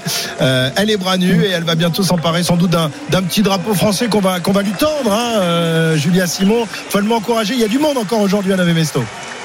Oui, encore beaucoup de monde dans les tribunes et Julia Simon effectivement qui a pris le temps de, s'arrêter et de prendre dans les bras Cyril Burdet, l'entraîneur de l'équipe de France et qui lui a donné donc ce drapeau bleu, blanc, rouge, ce drapeau tricolore et Julia Simon qui arrive dans les derniers mètres de euh, ce relais euh, féminin. La voilà qui passe devant la tribune principale euh, de l'aréna de Nové Mesto, les bras levés, le drapeau bleu, blanc, rouge qui flotte dans l'air. Et ça y est, Julia Simon et l'ensemble de l'équipe de France, Lou Jean Monod, Sophie Chauveau et Justine Brezas-Boucher et donc Julia Simon, la dernière relayeuse, sont championnes du monde pour la première fois de l'histoire. Ça n'était encore jamais arrivé que l'équipe de France euh, s'impose sur le relais féminin des championnats du monde. La voilà grand sourire sur la ligne d'arrivée et les bras, toutes les quatre, les bras, dans les, toutes les quatre, les unes les bras dans les. Comment, dit ça, Christophe? Les unes. euh, les bras dans, dans les autres sur la ligne d'arrivée. Ils se jettent dans les bras les uns des autres. Exactement. Et donc voilà, ça y est, Julia Simon et donc l'ensemble de l'équipe de France championne du monde. Et on voit arriver à l'instant euh, les Suédoises, la Suédoise Elvira Heuberg. Donc la France qui termine première et le classement normalement qui devrait pas bouger. Ce sera donc France, Suède et l'Allemagne pour ce relais euh, féminin. Et la France, donc euh, on entend la, la Marseillaise qu'on a mis nous sur, sur nos antennes et ça fait plaisir de les voir parce qu'elles nous font rêver ces Françaises depuis le début de ces championnats du monde. C'est la huitième médaille et le cinquième titre pour l'équipe de France menée par euh, cette, euh, cette Julia Simon qui est, qui est en feu hein, depuis le début des mondiaux. Effectivement, elle est euh, incroyable, Julia Simon, mais toutes les, les Françaises ont été énormes, même si euh, euh, Chauveau s'est un peu, un peu raté euh, tout à l'heure, mais elle a réussi, à- enfin ses copines ont réussi à, à compenser cette, cette contre-performance tout à l'heure. Donc première médaille d'or mondiale pour le relais féminin. Magnifique équipe de France et on espère évidemment que nos Français, les garçons, qui vont s'élancer dans un petit peu plus d'une heure et demie maintenant, eh bien vont réussir eux à. Pardon? Ils sont champions du monde en titre en plus nos Français. Eh oui. Il va falloir Eux, ils sont de- champions du monde en titre, mais alors ils n'ont pas fait un podium depuis un, depuis un paquet de temps. hein. Donc on espère que, que ça va se faire euh, tout à l'heure. On te retrouvera à 16h30. Merci Léna, à tout à l'heure. Tu peux aller recueillir les impressions des, des filles et on se retrouve euh, tout à l'heure pour euh, le biathlon messieurs. Merci à Clément Brossard, merci à Sophie Camoun. Merci, merci Christophe. À bientôt. Bon, euh, bon week-end à tous. samedi prochain? Euh, je ne Ah, peux pas dire non, encore. non, non, encore un week-end. Ah, Cette fille est incroyable. Elle est un coup à Acapulco, le lendemain à Melbourne, le surlendemain à Dubrovnik. Pas besoin d'aller si loin. Oh là là là là, magnifique. Merci Sophie. 15h02, dans un instant, on change de sport on cha- et je change d'équipière. Lénaïque Corson va me rejoindre pour parler de, de rugby avec euh, la journée top 14 qui débute, euh, qui a d'ailleurs dû débuter du côté de, de Lyon. Le Loup reçoit La Rochelle. On va également s'intéresser au foot avec Angers Saint-Etienne. Ce sont donc les prochains directs qui nous intéressent. Il est 15h02, vous êtes sur RMC. RMC Intégral Sport. Christophe Cessieux. 15h10 sur RMC, on change de programme après le plongeon, après la natation, après le water polo et le biathlon. On va s'intéresser au rugby et au football avec euh, la deuxième partie donc de, de l'intégral sport, euh, le foot et, et le rugby. Le rugby, on va en parler avec Édouard G qui est à, à Gerland et avec Lénaïque Corson qui nous a rejoint. Salut Léna. Salut Christophe, ça Comment va ça va Maléna En pleine forme Impeccable. T'as vu Impeccable. ce temps là dehors de dingue Ah ben je sais pas, j'ai pas vu le tu sais moi dans mon studio. Ouais, ouais. Espèce de long tunnel noir. je ne sais pas. Je verrai le temps vers 17h quand je sortirai d'ici. Magnifique ciel. Bon, alors je ne sais pas s'il fait très beau à, à Lyon, Edouard. Bon, euh, Un moyen. petit peu frais, peu couvert. frais. euh, voilà, c'est- c'est c'est l'hiver, mais il fait moins, moins chaud qu'hier après-midi. Par contre, coup de froid. Coup de froid pour les 15 000 supporters lyonnais parce que La Rochelle a d'entrée ouvert le score par une euh, par un essai, un essai transformé sur une un 50-22 réussi par Anton Astoy. Le ballon euh, la touche dans les euh, 22, euh, même à une dizaine de mètres de de la ligne, une touche récupérée puis une forme de de de 1-2 entre Tanga et l'Espiog et que finalement c'est le troisième ligne qui va Adam marquer le premier essai transformé derrière par Hugo Royce. Et ça fait 7 à 0 des Rochelais plein de maîtrise parce que bah, c'était leur première action véritable. Mais c'est allé marquer des points. Et les Lyonnais eux ils ont eu deux trois occasions dont la dernière sur une série de crochets euh, de euh, Baptiste Couillot qui sert Sébastien Taofi Fenua mais celui-ci il adresse mal sa passe euh, à Liam Allen en, bout d'alignement. Et au final ben voilà c'est une balle perdue et des balles comme ça perdues euh, pas très loin de la ligne. Mine de rien il y en a eu déjà trois intéressantes pour les Lyonnais qui vont peut-être avoir l'occasion par une pénalité de Paddy Jackson de réduire la marque mais pour l'instant ça part mal pour les Lyonnais et plutôt ça part bien pour les Maritimes 7 à 0 Ouais, euh, des Lyonnais, les Naïgs, euh, qui sont pas en très bonne position. Edouard le, le rappelait tout à l'heure. hein, euh, ils sont même euh, en position délicate pour pour le maintien. Ils sont 12e actuellement du, top 14. Il faut pas perdre aujourd'hui parce que derrière, Oyonnax, bon, Oyonnax aura du mal à prendre des points. Ils sont en déplacement à Toulouse, mais Montpellier peut peut-être espérer quelque chose, même s'ils sont au Racing, donc déplacement difficile pour les, deux clubs qui sont tout en- en bas du, tableau. Mais enfin, c'est pas rassurant pour cette équipe qui jouait les, premiers rôles il y a pas si longtemps. hein. Ouais, tu l'as dit, ils ont un début de saison hyper compliqué. Aujourd'hui, 12e au, classement, 24 points.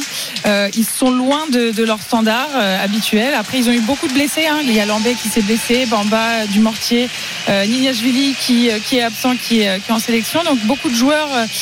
Euh, bah, absents et puis aussi beaucoup de joueurs qui jouent euh, dans, dans l'équipe première. hein. So- 53 joueurs aujourd'hui euh, différents utilisés euh, euh, par le Loup. Donc euh, forcément difficile d'avoir de, de la régularité, de la sérénité euh, dans l'équipe. Euh, mais voilà, objectif maintien pour, euh, pour le Loup qui devra euh, grappiller des, des points aujourd'hui.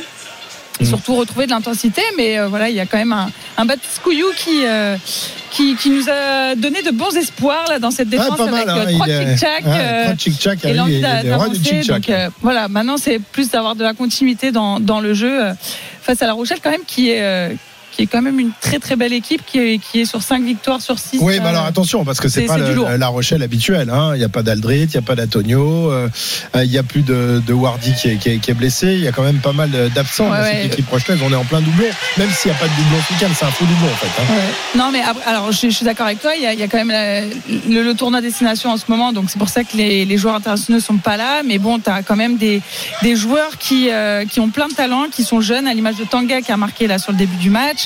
Euh, tu as Reus, euh, Andy, Sastoy, euh, Teddy Thomas sur l'aile, euh, Lavo euh, en deuxième ligne, Botia. Ouais. Bon, tu as, quand même du lourd. Tu as quand même du lourd dans l'équipe, Ouais, ouais, même non, si Non, notre si- Aldrit national si et, était et là, Antonio. euh, si Skelton était là, si Wardy était là, si euh, euh, Setaini était là, euh, Raymond Roule également. C'est, voilà, il manque énormément de, de monde dans cette équipe de La Rochelle et malgré tout elle est performante et elle mène désormais 7 à 3, hein, Edouard, puisqu'il y a une euh, La pénalité. La pénalité de Paddy Jackson euh, réussie. Et euh, les Naïcs, pour confirmer ce que tu disais, tu as parlé de 24 points pour le moment. Les 20 23 des 24 points, c'est à domicile. hein, parce qu'à l'extérieur, c'est 1 sur 40. Et c'est surtout les problématiques de tous ces points, euh, de ces valises, même prises euh, à l'extérieur, des 45 à 0, des 46 à 0, même Ouais. des 38-20 à, à Oyonnax. Euh, cette équipe du, du Loup qui a intérêt à ne pas perdre aujourd'hui. Et puis, il y aura un match important la semaine prochaine à 17h.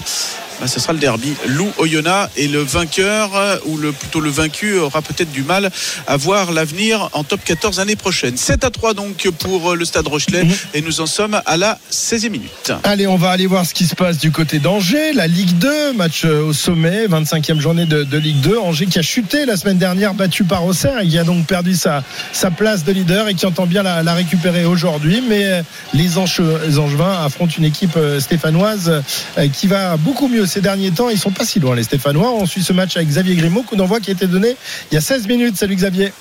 Salut Christophe, salut à tous. Effectivement, 16 minutes de jeu, euh, 0-0. Tu as tout parfaitement résumé. Les Angevins qui euh, bah, sont un petit peu moins à l'aise à l'extérieur euh, qu'à la maison. Effectivement, ils ont perdu à 11 contre 10 hein, euh, à, à Auxerre. Ils avaient peut-être tout pour, prendre, pour faire un petit trou, les Angevins. Ils ont un petit peu raté leur match. Mais à domicile, c'est euh, chaud, chaud, chaud. hein. Angers, c'est 10 victoires de suite. Après deux nuls euh, au mois d'août, ils sont totalement impeccables à domicile, dont euh, 10 victoires, dont 8 matchs sans prendre de but. Donc voilà, ils sont favoris quand même face à Saint-Etienne, qui va un peu mieux. Alors faut peut-être attendre un peu avant de le dire. C'est vrai qu'ils ont gagné 5-0 lundi face à 3, mais ils restaient sur deux défaites face à des, euh, mal classés. Donc euh, les Stéphanois sont encore un peu souffreteux. Euh, ils n'arrivent pas du tout à être réguliers. Pour l'instant, ce match, tu n'as absolument rien raté. Il y a très peu de temps de jeu effectif parce qu'il y a eu énormément de, coups et de blessés, notamment un Stéphanois qui a dû sortir. Mouefek, attention, le Melali, et le Melali dans la surface, bien lancé par Dioli. La frappe du droit pour Angers qui va passer juste à côté des buts de, de Gauthier Larsonneur. Donc c'est parti piano-piano ici du côté du SCO d'Angers. 17 minutes de jeu, 0-0. Merci Xavier. Les autres matchs de cette 25e journée, vous les suivrez tout à l'heure à partir de, 19h avec notamment un match entre Annecy et, et Auxerre. Auxerre, nouveau leader de cette Ligue de 15h17 sur RMC. On repart à, Gerland où euh, La Rochelle mène donc euh, au tableau d'affichage face au Loup, Edouard. Oui, 7 à 3 avec cet essai euh, de Tanga dès la euh, huitième minute. La réplique, euh, il s'est transformé. La réplique, elle est pour l'instant d'une seule pénalité pour euh, Paddy Jackson. Là, on a eu un gros temps fort avec les avants qui ont de La Rochelle qui ont fait un petit peu de mal à la défense tenaise, mais celle-ci a pu récupérer un ballon, ballon qui s'était euh, échappé euh, dans un ruck. Et donc euh, là, on va avoir une mêlée même pour les sur les 40 mètres avec introduction pour Baptiste Couillou. Ça va un petit peu mieux pour les Lyonnais, mais il faut que franchement qu'ils ré- récupèrent un petit peu de leur, qu'ils abandonnent leur approximation sur un certain nombre de, de ballons parce que sans ça, ils vont avoir du, du mal face à cette équipe de La Rochelle qui est franchement chirurgicale verticale. À chache fois qu'elle arrive dans les 22, euh, ça peut être problématique. C'est Miradradra là pour les Lyonnais qui essayent, qui percer le ballon récupéré par Baptiste Couillon. On est sur la ligne médiane. Le ballon qui va être récupéré par Guillard, puis Sébastien Taofi Fenua. Les Lyonnais qui ne progressent pas parce qu'on est toujours sur cette ligne, cette ligne médiane avec un ballon récupéré par les Rochelais qui vont confirmer avec Tanga qui accélère. Oh, quelle puissance. à quelle puissance Une nouvelle fois les avants Rochelais qui s'approchent. On est au, à 10 mètres sur ce ballon au départ. hein. C'était un ballon lyonnais mais échappé. L'arbitre a laissé jouer. On, on continue les, les points de fixation pour les Rochelais. On approche, on approche des 5 mètres. On va peut-être repartir à droite au centre avec Thomas Lavaux. Lavaux qui va buter pour l'instant sur la défense lyonnaise. Mais il y a toujours un avantage pour les Rochelais qui s'approchent. On est proche des perches cette fois-ci. On est à hauteur des 5 mètres et on va peut-être ouvrir avec toujours cette défense lyonnaise qui est là. C'est difficile de récupérer le ballon pour les Lyonnais. On va peut-être ouvrir avec Ozel. Est-ce qu'on va pouvoir aller à l'essai du côté de Teddy Thomas Il est repris une nouvelle fois par la défense lyonnaise. On va revenir au centre. Quel temps de jeu Il va peut-être y avoir l'essai. le ballon a été aplati Pas sûr. Ah, pas sûr. Hein. Pas sûr pour. Quentin Il semble qu'il laisse échapper le ballon. Il me semble qu'il laisse échapper le ballon. On va vérifier ça euh, au ralenti tout de suite. est juste au-dessus. Ah, ouais, tout Ah, ouais, non, Ah. Alors il est sur la ligne. Il est sur la ligne ou non le ballon Non, je pense qu'il y a essai là. il est juste avant, il me semble. hein. Alors, l'essai est accordé. Ouais. Euh, L'essai ouais, est ouais. Ouais, il y a- Ouais, il y a- l'essai est Ok, accordé. l'essai L'essai est accordé. accordé à Quentin On avait Lesbio, ça mal vu avec la- Ouais. l'autre 20 vue, minutes euh, de jeu et donc toujours cet euh, esprit, euh, cette euh, chirurgie euh, rochelaise parce que c'est la troisième fois qu'ils viennent euh, pas très loin de, de la ligne et donc ils marquent un deuxième essai 12 à 3 ça va être dur ça va être dur cet après-midi pour euh, les Lyonnais Ouais. 12 à 3 pour le moment en attendant la transformation à la 21e minute 15h20, on part à Cannes-sur-Mer. Le quintet vient de s'achever. Mathieu Zaccanini. Tout à fait, euh, Christophe. Le Quintet vient de se disputer. La victoire est revenue hein, tout à la fin au numéro 7 Olympique Message qui a très bien sprinté euh, sur cette piste en sable fibré de Cannes-sur-Mer pour devancer le numéro 5 Saint-Etienne qui se classe bon deuxième. La troisième place est revenue à un outsider, le numéro 2 Back to Black euh, qui a bien fini également. Ensuite, il y aura une photographie pour la quatrième et cinquième place entre l'un des animateurs, le numéro 1 Le Sage qui s'est bien comporté pour son nouvel handicap, son premier handicap plutôt, et la deuxième et la cinquième place avec le, le numéro 4 Big Love qui a bien fini le long de la corde, ce qui nous donne une arrivée provisoire de ce quintet 7-5-2. Photographie pour la quatrième et cinquième place entre le numéro 1 et le numéro 4. Et je reviendrai évidemment à 16h pour vous donner l'arrivée définitive de cette compétition qui a été disputée sur l'hippodrome de Cannes-sur-Mer et les rapports. Et je vous dis à tout à l'heure. Les jeux d'argent et de hasard peuvent être dangereux. Perte d'argent, conflits familiaux, addiction. Retrouvez nos conseils sur joueurs-info-service.fr et au 09 74 75 13 13. Appel non surtaxé. 15h21, vous êtes sur RMC. Euh, la Rochelle mène désormais 14 à 3 face au, au Loup et toujours 0 à 0 entre Angers et Saint-Etienne. On revient sur nos deux directs dans quelques instants dans Intégral Sport. RMC Intégral Sport. Christophe Cessieux. 15h25. Lénaï Corson est là, fidèle au poste. Ça va? Tout se passe bien là Bien je suis là. Bissure, Bissure, elle est là. On va repartir sur nos, terrains. On suit euh, deux rencontres en ce milieu d'après-midi. Euh, La première euh, rencontre de la journée de, top 14 euh, avec ce match entre le Loup et la Rochelle. C'est la 13e journée du, top 14. On est en plein cœur du, tournoi. Vous savez, les, Français font relâche. Toutes les nations font relâche au week-end. Le retour au, tournoi, ce sera la semaine prochaine avec la réception de l'Italie. Ça se fera à Lille. Ce sera dimanche en, en 8. Et évidemment, on vous fera vivre cette rencontre. En attendant, Lyonnais et Rochelais sont sur le pré de Gerland, Edouard G. Et les Rochelais, euh, plein d'efficacité, plein de froideur, plein de, euh, de justesse euh, technique. Ils sont chirurgicaux. Deux fois, ils vont dans les euh, 22 Lyonnais et deux fois, ils marquent les essais. Ça fait donc 14 euh, à 3 puisqu'il y a une seule pénalité des Lyonnais. Peut-être avec Semir Adradra, le Fidja. Que va-t-il faire? Et finalement, derrière, il va servir Baptiste Couillou pour l'essai peut-être de la relance avec cette percée du Fidjien. Semir Adradra là qui est allé vraiment à lui tout seul casser deux lignes Rochelaises. Et derrière eh on a cru qu'il allait pouvoir y aller tout seul mais il avait un petit peu perdu l'équilibre. Du coup en soutien il avait Baptiste Couillou lui donne le ballon. Et au final le demi de mêlée lyonnais qui va mettre euh, le premier essai lyonnais de cette partie la réplique donc. Elle est là pour les lyonnais qui étaient en, presque en perdition jusque, là parce qu'il y avait d'un côté l'efficacité euh, rochelaise et puis euh, de l'autre leurs approximations à l'image euh, d'une pénale touche récemment euh, jouée juste avant cette euh, action là et puis on a cru que Liam Cotman était allé euh, marquer l'essai mais il a, il a commis une, une, faute et l'arbitre a redonné le ballon à, au, au Rochelet. Et bien l'essai finalement il n'a pas eu lieu à la 19e il a eu lieu à l'instant à la 21e 20, pardon 27e minute avec donc Baptiste Couillou Paddy Jackson qui est à euh, allez, une dizaine de mètres en face des poteaux normalement pour euh, irlandais ça ne devrait pas poser de problème et ça ne pose aucun problème. Le loup revient. Le loup revient 10 à 14 mais c'est toujours euh, les ce sont toujours les Rochelais qui sont devant. À la 28e l'essai donc de Baptiste Couillou Le loup va-t-il croquer la caravane, euh, Est-ce que tu penses euh, que les, les- les- les Lyonnais sont capables de, de revenir et de croquer les, les Rochelais on, on- on sent qu'ils mettent de l'intensité, en tout cas peut-être par rapport au, au dernier match de top 14 qu'ils ont pu jouer. Euh, on voit qu'il y a de l'intensité, on voit qu'ils sont beaucoup sur du jeu en, en couloir. euh, où il y a du soutien. Euh, magnifique passe là de- du deuxième ligne Guillard qui vient euh, justement se, se dégager les bras pour pour faire ensuite la passe à Radradra qui vient super bien lancer sur une, une course en coupe. Et puis après, bah, Couillou qui, qui est un peu notre deuxième ministre de la de l'intérieur euh, après euh, après euh, Antoine Dupont. Non, non, très très bon. Tu le coup, mettrais euh, où d'ailleurs dans la hiérarchie des, des demi de mêlée français, Couillou? Bah, il y a, Alors, il y a un petit là, breton qui est pas- rentré dans le Ouais, il y a un petit, un dans petit le breton, cheptel. et qui a fait une très bonne entrée d'ailleurs Ouais, la semaine dernière face à l'Écosse. Euh, donc tu penses fatalement il est breton il va être devant le lyonnais Bon, on est un peu fiers parce que c'est quand même le, le, le- le deuxième breton euh, à rentrer dans, dans le 15 de France. Donc c'est assez historique aussi pour nous parce que je crois que la dernière fois c'était en le premier 1960. Alors euh, Ah ça remonte, ça remonte un peu. Donc 2024, Ah, on a. il y avait euh, une bretonne.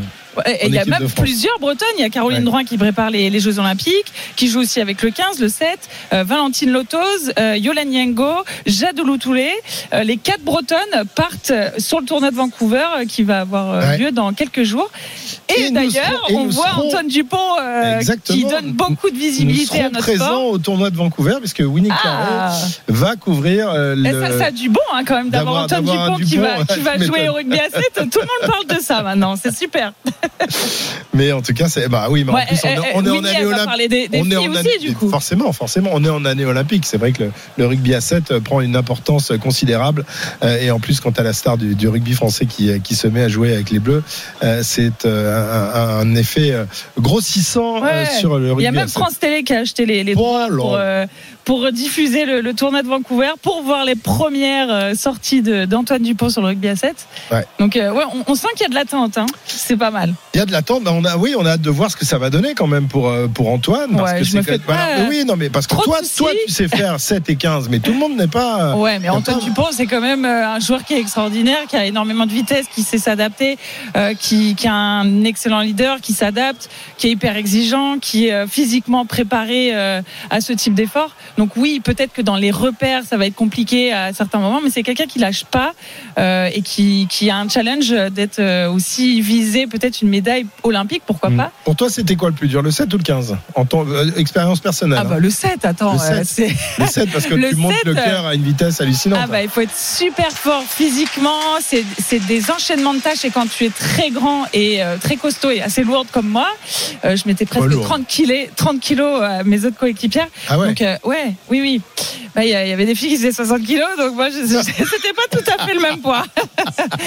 donc forcément oui, il faut enchaîner les efforts, faut et puis là tu peux pas te cacher qu'on derrière un autre joueur quoi. 7 euh, tu t'es Ouais. à 7 contre 7, À sept, ça se voit, quoi, tout de suite quand tu n'es pas euh, Ouais.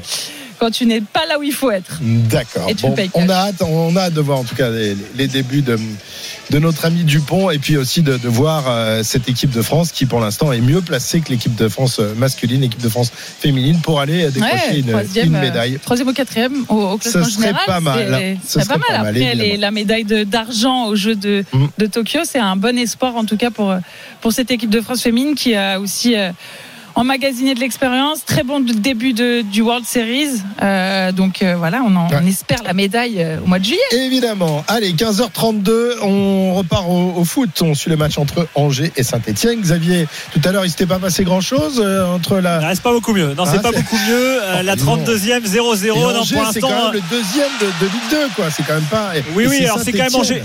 C'est quand même Angers qui, euh, c'est quand même Angers qui domine. Autant le premier quart d'heure, c'était surtout en raison de, de pépins physiques. Euh, là, dans le dans le deuxième, c'est euh, les deux équipes qui arrivent pas forcément à mettre le feu. Deux petits tirs euh, seulement. Les deux tirs sont angevins. Saint-Etienne, il y a vraiment pas grand chose à se mettre euh, à se mettre sous la dent. Donc c'est assez facilement oubliable ce début de, de match entre Angers et Saint-Etienne. Ça, va me- ça va me permettre de te raconter une belle histoire, parce que tu aimes les belles histoires, euh, Christophe. Tu J'adore sais ça, les belles histoires. qu'il y a un supporter un peu insolite qui a donné le coup d'envoi de, de ce match? Un supporter du SCO qui vient direct du Japon. Euh, on ne sait pas trop pourquoi. Euh, là, il est supporter euh, grâce à Sofiane Bouffal. Il regardait les images de la Ligue 1 euh, sur, sur Internet. Il est devenu fan par Sofiane Bouffal. Il a été repéré par un, un streamer angevin qui est, qui est très connu dans, dans sa communauté. Il a interpellé le club et le club lui a donc payé billet d'avion, passe VIP. Il a signé des autographes. Il a rencontré les joueurs et il s'est fait ovationner. Il parle ni français ni anglais. Donc euh, voilà, ça parlait avec les, avec les gestes. Mais c'est une histoire assez sympa.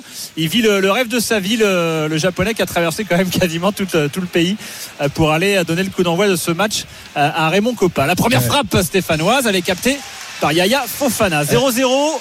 34e. Et, et figure-toi que de l'autre côté, euh, Saint-Etienne a aussi de drôles de, de supporters. Euh, je sais pas, euh, Lénaïque, si tu connais Timothée Chalamet.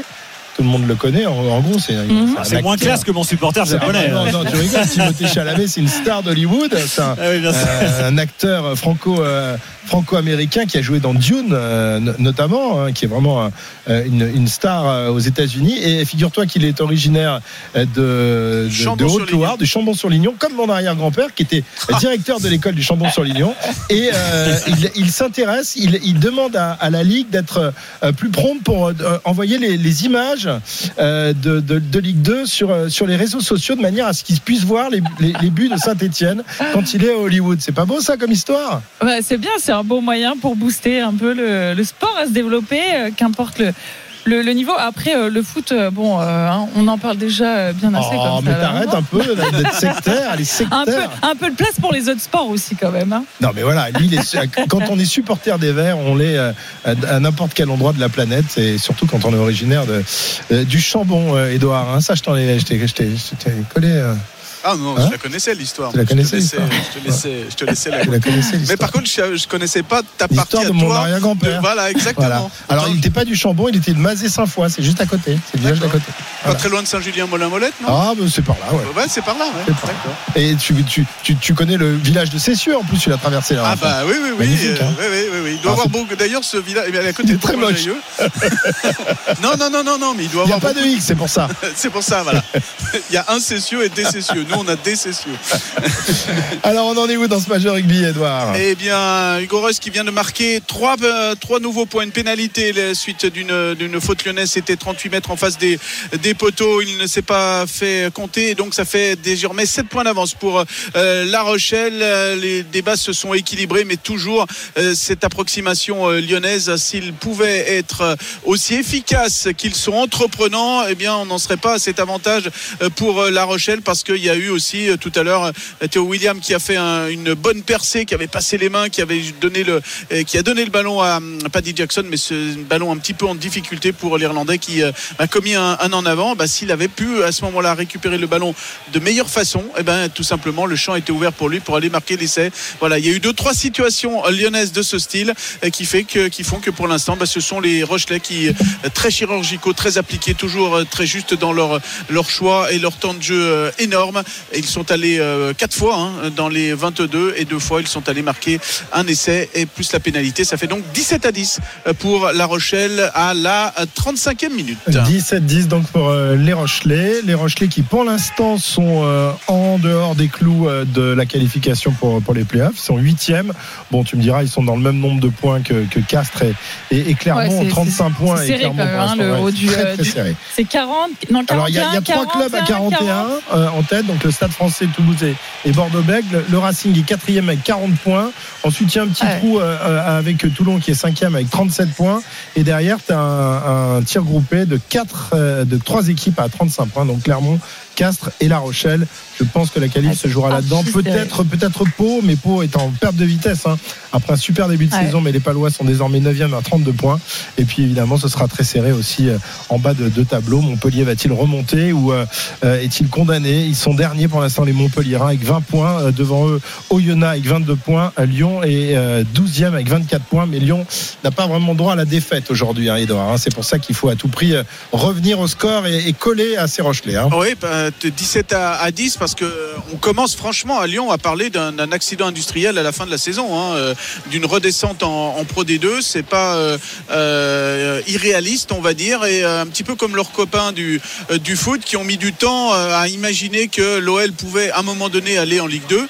Il y a eu chez les footeux une, prise de conscience que le club pouvait descendre et ça a amorcé un petit peu le, début avant bien évidemment le, mercato et c'est la question que je posais hier à Fabien Gegenbacher eh ben il me disait oui euh, d'une certaine manière euh, les joueurs un certain nombre euh, eh ben la, digestion de cette possible descente ne va pas n'est pas aussi rapide chez les uns et chez les autres donc il faut vraiment une prise de, de, conscience collective que le loup peut et oui peut descendre parce que la dernière fois qu'ils étaient à cette position au bout de la 14e journée eh ben ils sont redescendus en, en Pro D2 hein. le, le loup c'était en, en 2017 euh, depuis ça a toujours été une, une progression avec même cette troisième place l'année dernière. Mais là clairement les Lyonnais sont dans le dur. Même s'il y a des matchs à domicile à venir bah, le premier d'entre eux pour l'instant il se passe mal. 17 à 10 euh, pour La Rochelle. Et il y a peut-être la possibilité de rajouter 3 points. Oui il va tenter la pénalité Hugo Reus, donc des 40 mètres. Peut-être la possibilité de mettre 10 points d'avance pour La Rochelle à 2 minutes de la fin de cette première période. Allez, on revient dans un instant pour euh, vivre justement les dernières secondes de cette première mi-temps. Il est 15h39 sur RMC. RMC Intégral Sport. Christophe Cessieux. 15h41, vous êtes sur RMC et nous vivons les dernières secondes de Lou La Rochelle. Dernière seconde de la première mi-temps, Edouard. Ah oui, t- toujours cet avantage pour euh, La Rochelle, 17 à 10, puisque la pénalité euh, du Reus n'est pas passée, elle est passée à gauche et la pénale touche euh, qui a suivi derrière. euh, eh bien finalement, le Oh, le ballon. but stéphanois, le but stéphanois, l'ouverture du score pour l'Est Saint-Etienne. Il n'y avait pas de position de hors-jeu. Ça paraît elle est peut-être un peu surprenant. En tout cas, ça n'a pas été levé par l'arbitre assistant. Ça part d'une belle ouverture de Thomas Monconduit pour euh, Ibrahim, euh, pour Dylan Chambos, pardon, la passe en profondeur pour Erwin Cardona qui semblait bien en avance. Par contre, il finit très bien. L'ancien Brestois avec une euh, petite pichenette du droit qui termine dans le petit filet de Yaya Fofana. But fêté devant le parcage stéphanois, bien rempli. 1-0 pour l'AS Saint-Etienne ici sur la pelouse du SCO d'Angers. Et ben voilà un but important pour les Stéphanois qui sont en- dans une période d'euphorie en ce moment. hein. On rappelle qu'ils se sont imposés avec la, la manière la semaine dernière et qui là eh bien mènent sur la, la pelouse d'Angers. Angers battu euh, la semaine dernière à Auxerre et qui là, euh, s'il devait s'incliner cet après-midi, ça commencerait à être un peu inquiétant pour les Angevins. Vu le bilan que je te donnais des, des Angevins à domicile depuis le début de la saison, deux nuls pour débuter, mais après 10 victoires de suite, ce serait effectivement un petit événement et qui replacerait Saint-Etienne dans les, les places de barragistes. Euh, Ce serait un, gros gros coup pour les Verts. Ils étaient revenus un peu mieux hein, depuis la demi-heure qui était vraiment quelconque euh, de leur part. Ils étaient bien revenus. Je vais quand même aller vérifier le ralenti parce qu'il me paraissait bien en avance.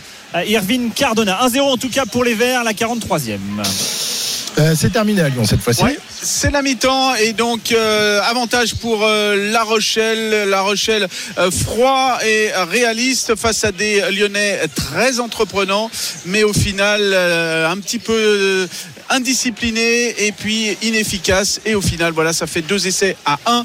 La Rochelle donc qui vire à la mi-temps avec un avantage de 7 points.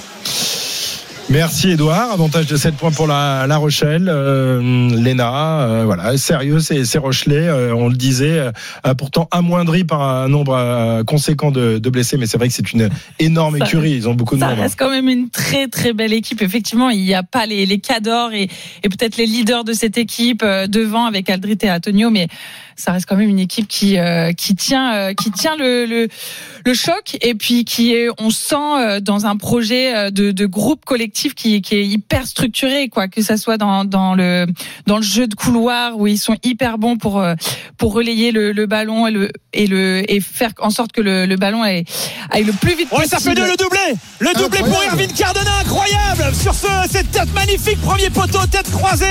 Il effleure le ballon, c'est imparable, il y a de la puissance, ça fait 2-0 pour l'AS Saint-Etienne qui est en feu là depuis quelques minutes. Et le but, le premier but d'Irvine Cardona, il est tout à fait valable. Il part vraiment la limite du hors-jeu. Le déplacement est latéral, il est parfait. Ça fait 2-0, il n'y a rien à dire. Pour l'instant, les deux buts sont valables et sont beaux de la part de Cardona. 2-0 pour les Verts. Le gros coup peut-être se confirme. Ce sera la pause dans 30 secondes ici à Angers. Voilà, et une victoire euh, des Stéphanois euh, qui est en train de se dessiner, qui permettrait aux Stéphanois de, de remonter encore un peu plus vers le haut du, du classement et d'espérer, pourquoi pas, euh, jouer un, un rôle en, en, fin de saison. 2-0 donc pour, pour Saint-Etienne face à, face à Angers. La, la mi-temps dans combien de temps Pas tout de suite Alors, On va entrer dans le temps additionnel. Alors il y a eu pas Ah mal de. on va rester avec toi, tiens, on reste avec toi. Ouais. Voilà. Eh ben très bien, avec plaisir. Hein. Restez, restez. Jordan Lefort donc pour euh, pour Joseph Lopi. Gros coup sur la cave quand même pour le pour le SCO euh, qui a vraiment pas fait un bon match à Auxerre euh, la semaine dernière alors qu'ils étaient à 11 contre 10 et là qui sont malmenés et qui euh, sont bien fait avoir par deux fois par Irvine Cardona qui euh, a fait vraiment deux beaux gestes euh, d'attaquant. Yann Valéry côté droit pour essayer de peut-être de réduire l'écart. Il y aura deux minutes de temps additionnel donc il reste à peu près une minute trente à jouer. Il y aura une euh, touche sifflée contre les, les Angevins touche pour euh, Ivan Masson pour les pour les Stéphanois qui va pouvoir jouer avec euh, Tardieu Tardieu qui va changer d'aile et pour Irvine Cardona qui est euh, tout seul de l'autre côté et qui vient de mettre un, un doublé en deux minutes hein. lui euh, l'ancien Brestois arrivé au mercato d'hiver du côté de la S Saint-Etienne et euh, qui a fait euh, parler son, son sens du but à l'ouverture de Cardona vers euh, Sissoko la sortie de Yaya Fofana avec euh, Pierrick Capel El Melali en au milieu du terrain. Est-ce que les Angevins vont pouvoir impulser quelque chose? Ça va être compliqué parce qu'il y a que Diony là qui est, en- qui est à la pointe de l'attaque. Pierrick Capel le capitaine Angevin on est dans la moitié de terrain. Euh, du SCO il y a un mur vert devant lui. Il va être obligé de repasser dans l'axe avec Abdelli. La petite passe pour Ferrat une touche de balle mais c'est dans le dos euh, de Farid El Melali. Et les Stéphanois peuvent repartir. La mauvaise passe attention quand même. Les, Stéphanois qui ont perdu le ballon mais on est obligé de reculer euh, pour les, euh, les Angevins. Abdoulaye Bamba Imad Abdelli dans le rond central se retourne avec la passe entre lignes pour Pierrick Capel. Capel qui contrôle qui a peut-être vu l'appel de Diony. On va finalement passer à droite vers Joseph Lopi pour euh, Yann Valéry. Les Stéphanois qui sont en train de, de reculer de se recroqueviller pour tenir évidemment cet avantage dans les dernières secondes. La touche jouée par Yann Valéry c'est trop rapide. C'est récupéré par euh, les Stéphanois un petit peu de, de gestes de frustration également dans le public angevin pas habitué à se faire mener de, la sorte et peut-être un contre pourquoi pas pour les Stéphanois pour faire une fin de première période absolument euh, parfaite. Mathieu Cafaro pour Cardona où il était bien parti encore Cardona. Là il faut le bout du pied de euh, Cédric Untunji qui met le, le pied au sol et le genou au sol pour euh, couper la, la trajectoire euh, de, de ce ballon et les engins qui vont repartir pour les dix dernières secondes. Monsieur Rainville qui regarde euh, sa montre qui va siffler dans un instant. Jordan Lefort côté gauche. Est-ce qu'il y en aura une dernière? Peut-être avec euh, Imad Abdelli sur le, le côté gauche et Erwin Cardona qui vient défendre avec euh, Jordan Lefort qui, euh, qui essaye de, de relayer. Ouais, Abdelli il n'a pas de solution. Il râle, il lève les mains au sol et il balance même un ballon dans les tribunes de frustration. Angers est en train de se faire euh, méchamment piéger par les Stéphanois. 2-0 Christophe à la pause. Le doublé en quelques minutes. En combien de, en combien de minutes? 42-44. Deux minutes le doublé pour Erwin Cardona qui donne un bel avantage au vert ici à Copa à la pause.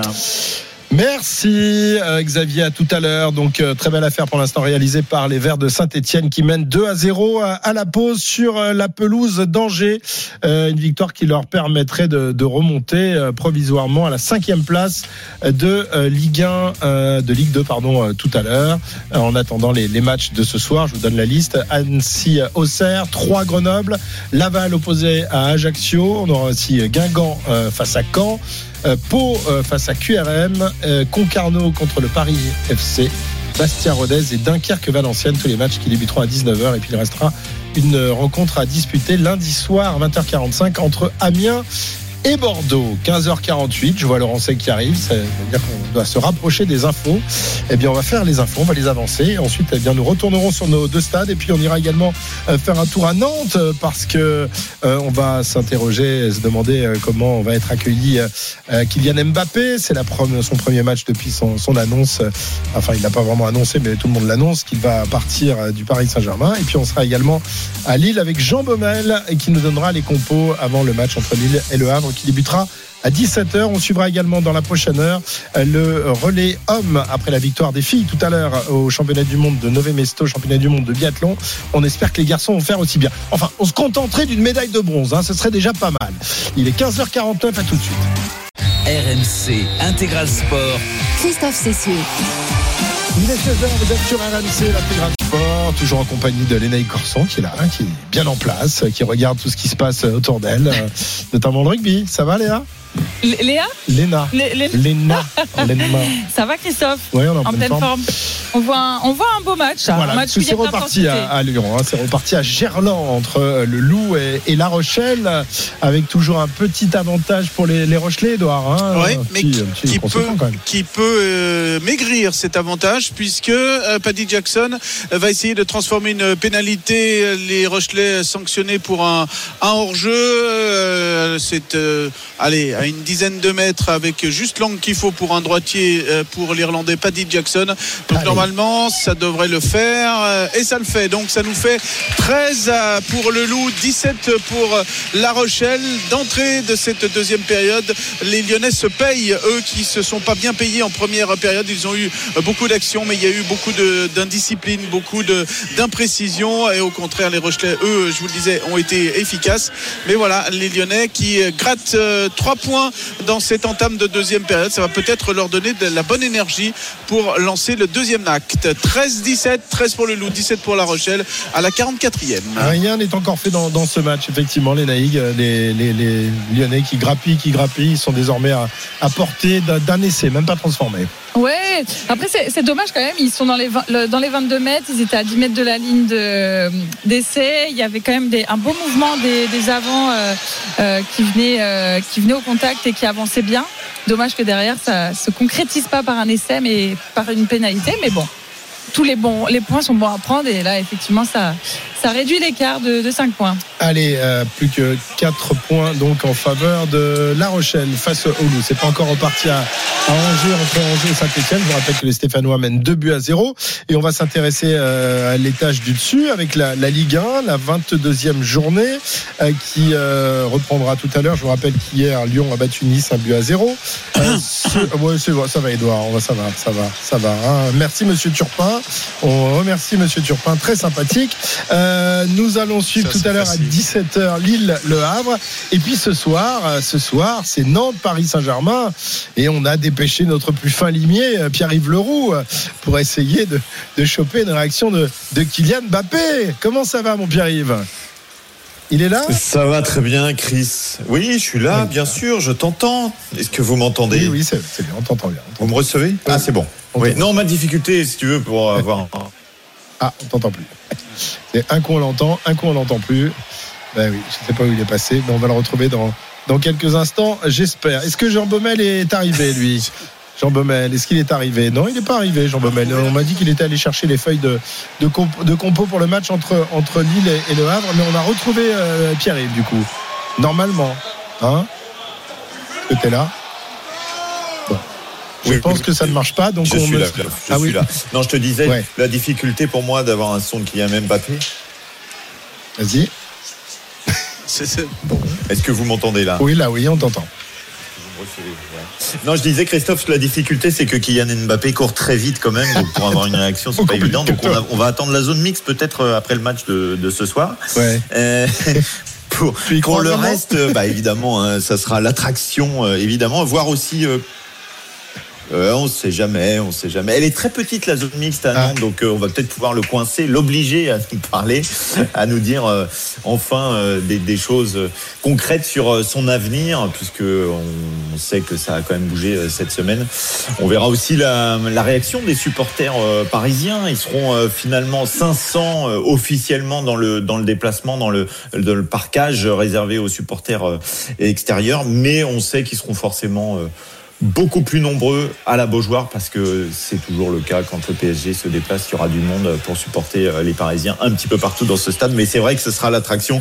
Christophe, peut-être peut-être la dernière de Kylian Mbappé euh, à la Beaujoire. Pourquoi Eh bien pas, sûr, bah oui, oui. pour- Enfin, dans, dans son histoire et en tout cas il y a encore Ouais, pour moi pour en profiter euh, pour le championnat de France. Eh oui, en fait, tout le monde va en profiter. Alors, ah, tiens, il y a un essai, me semble-t-il, pour le loup, euh, Edouard.